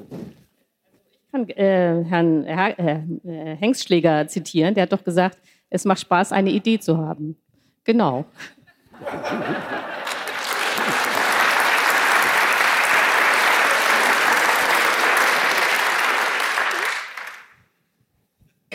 Naja, da kommen einem nur, äh, man hat natürlich Vorstellungen von Zukunft und äh, Gesellschaft, Solidarität. Also es kommen jetzt einfach nur die, die üblichen Stichwörter.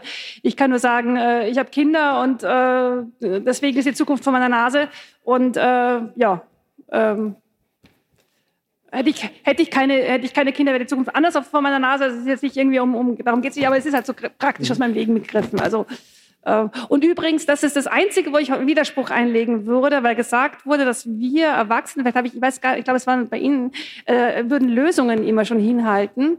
Und das glaube ich nicht. Ich erlebe eine Generation, äh, eine Generation, die sagt, ihr habt's vergeigt. Ja, ihr habt gar keine Lösungen. Und das ist ein Konflikt. Das ist ein Generationenkonflikt, erlebe ich auf mehreren Ebenen. Also, für mich äh, ist es klar, wofür sich das lohnt, was jetzt äh, oder was mich motiviert. Ich, ähm, ich denke mir, äh, wenn ich an die Universität gehe, dann sind dort viele Aufgaben, die ich zu erfüllen habe: Forschen, Lehren und natürlich auch in der Patientenbetreuung.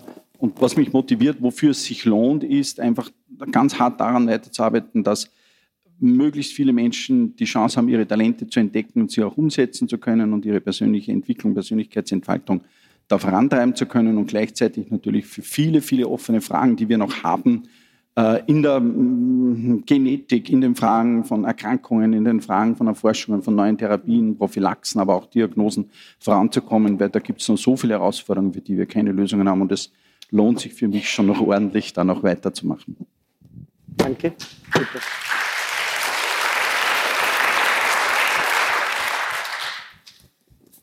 Es lohnt sich, miteinander zu diskutieren, einander zu begegnen. Es lohnt sich ähm, zu ringen, zu kämpfen und zu beten, um die Zuversicht nicht zu verlieren. Die Zuversicht nicht zu verlieren. Danke vielmals.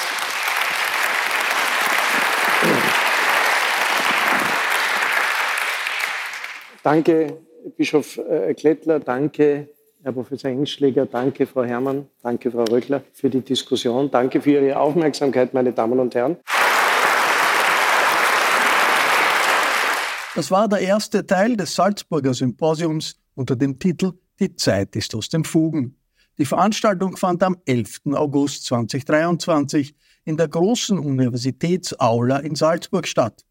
Den zweiten Teil mit dem grünen deutschen Bundestagsabgeordneten Jürgen Trittin, dem ehemaligen Spitzendiplomaten Wolfgang Petritsch und der Philosophin Svenja Flasspöhler hören Sie in einer Woche. Bei den Festspielen bedanke ich mich für die Zusammenarbeit. Ich verabschiede mich von allen, die uns auf UKW hören, im Freirad Tirol und auf Radio Agora in Kärnten. Die Debatten unserer Zeit können Sie im Falter verfolgen, jede Woche. Daher empfehle ich ein Abonnement des Falter. Alle Informationen gibt es im Internet unter der Adresse abo.falter.at. Ursula Winterauer hat die Signation gestaltet, Philipp Dietrich betreut im Falter die Audiotechnik. Im Namen des gesamten Teams verabschiede ich mich bis zur nächsten Sendung.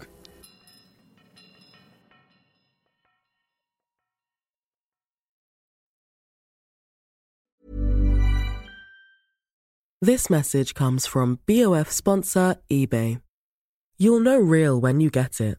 It'll say eBay Authenticity Guarantee. And you'll feel it. Maybe it's a head turning handbag, a watch that says it all, jewelry that makes you look like the gem, or sneakers and streetwear so fresh every step feels fly. eBay gets it. So look for the blue check mark next to that thing you love and be confident that every inch, stitch, sole, and logo is checked by experts. With eBay Authenticity Guarantee, you can trust that feeling of real is always in reach. Ensure your next purchase is the real deal. Visit eBay.com for terms. Even when we're on a budget, we still deserve nice things. Quince is a place to scoop up stunning high end goods for 50 to 80% less than similar brands. They have buttery soft cashmere sweaters starting at $50, luxurious Italian leather bags, and so much more. Plus, Quince only works with factories that use safe, ethical, and responsible manufacturing.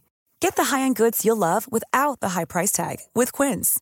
Go to quince.com/style for free shipping and 365-day returns.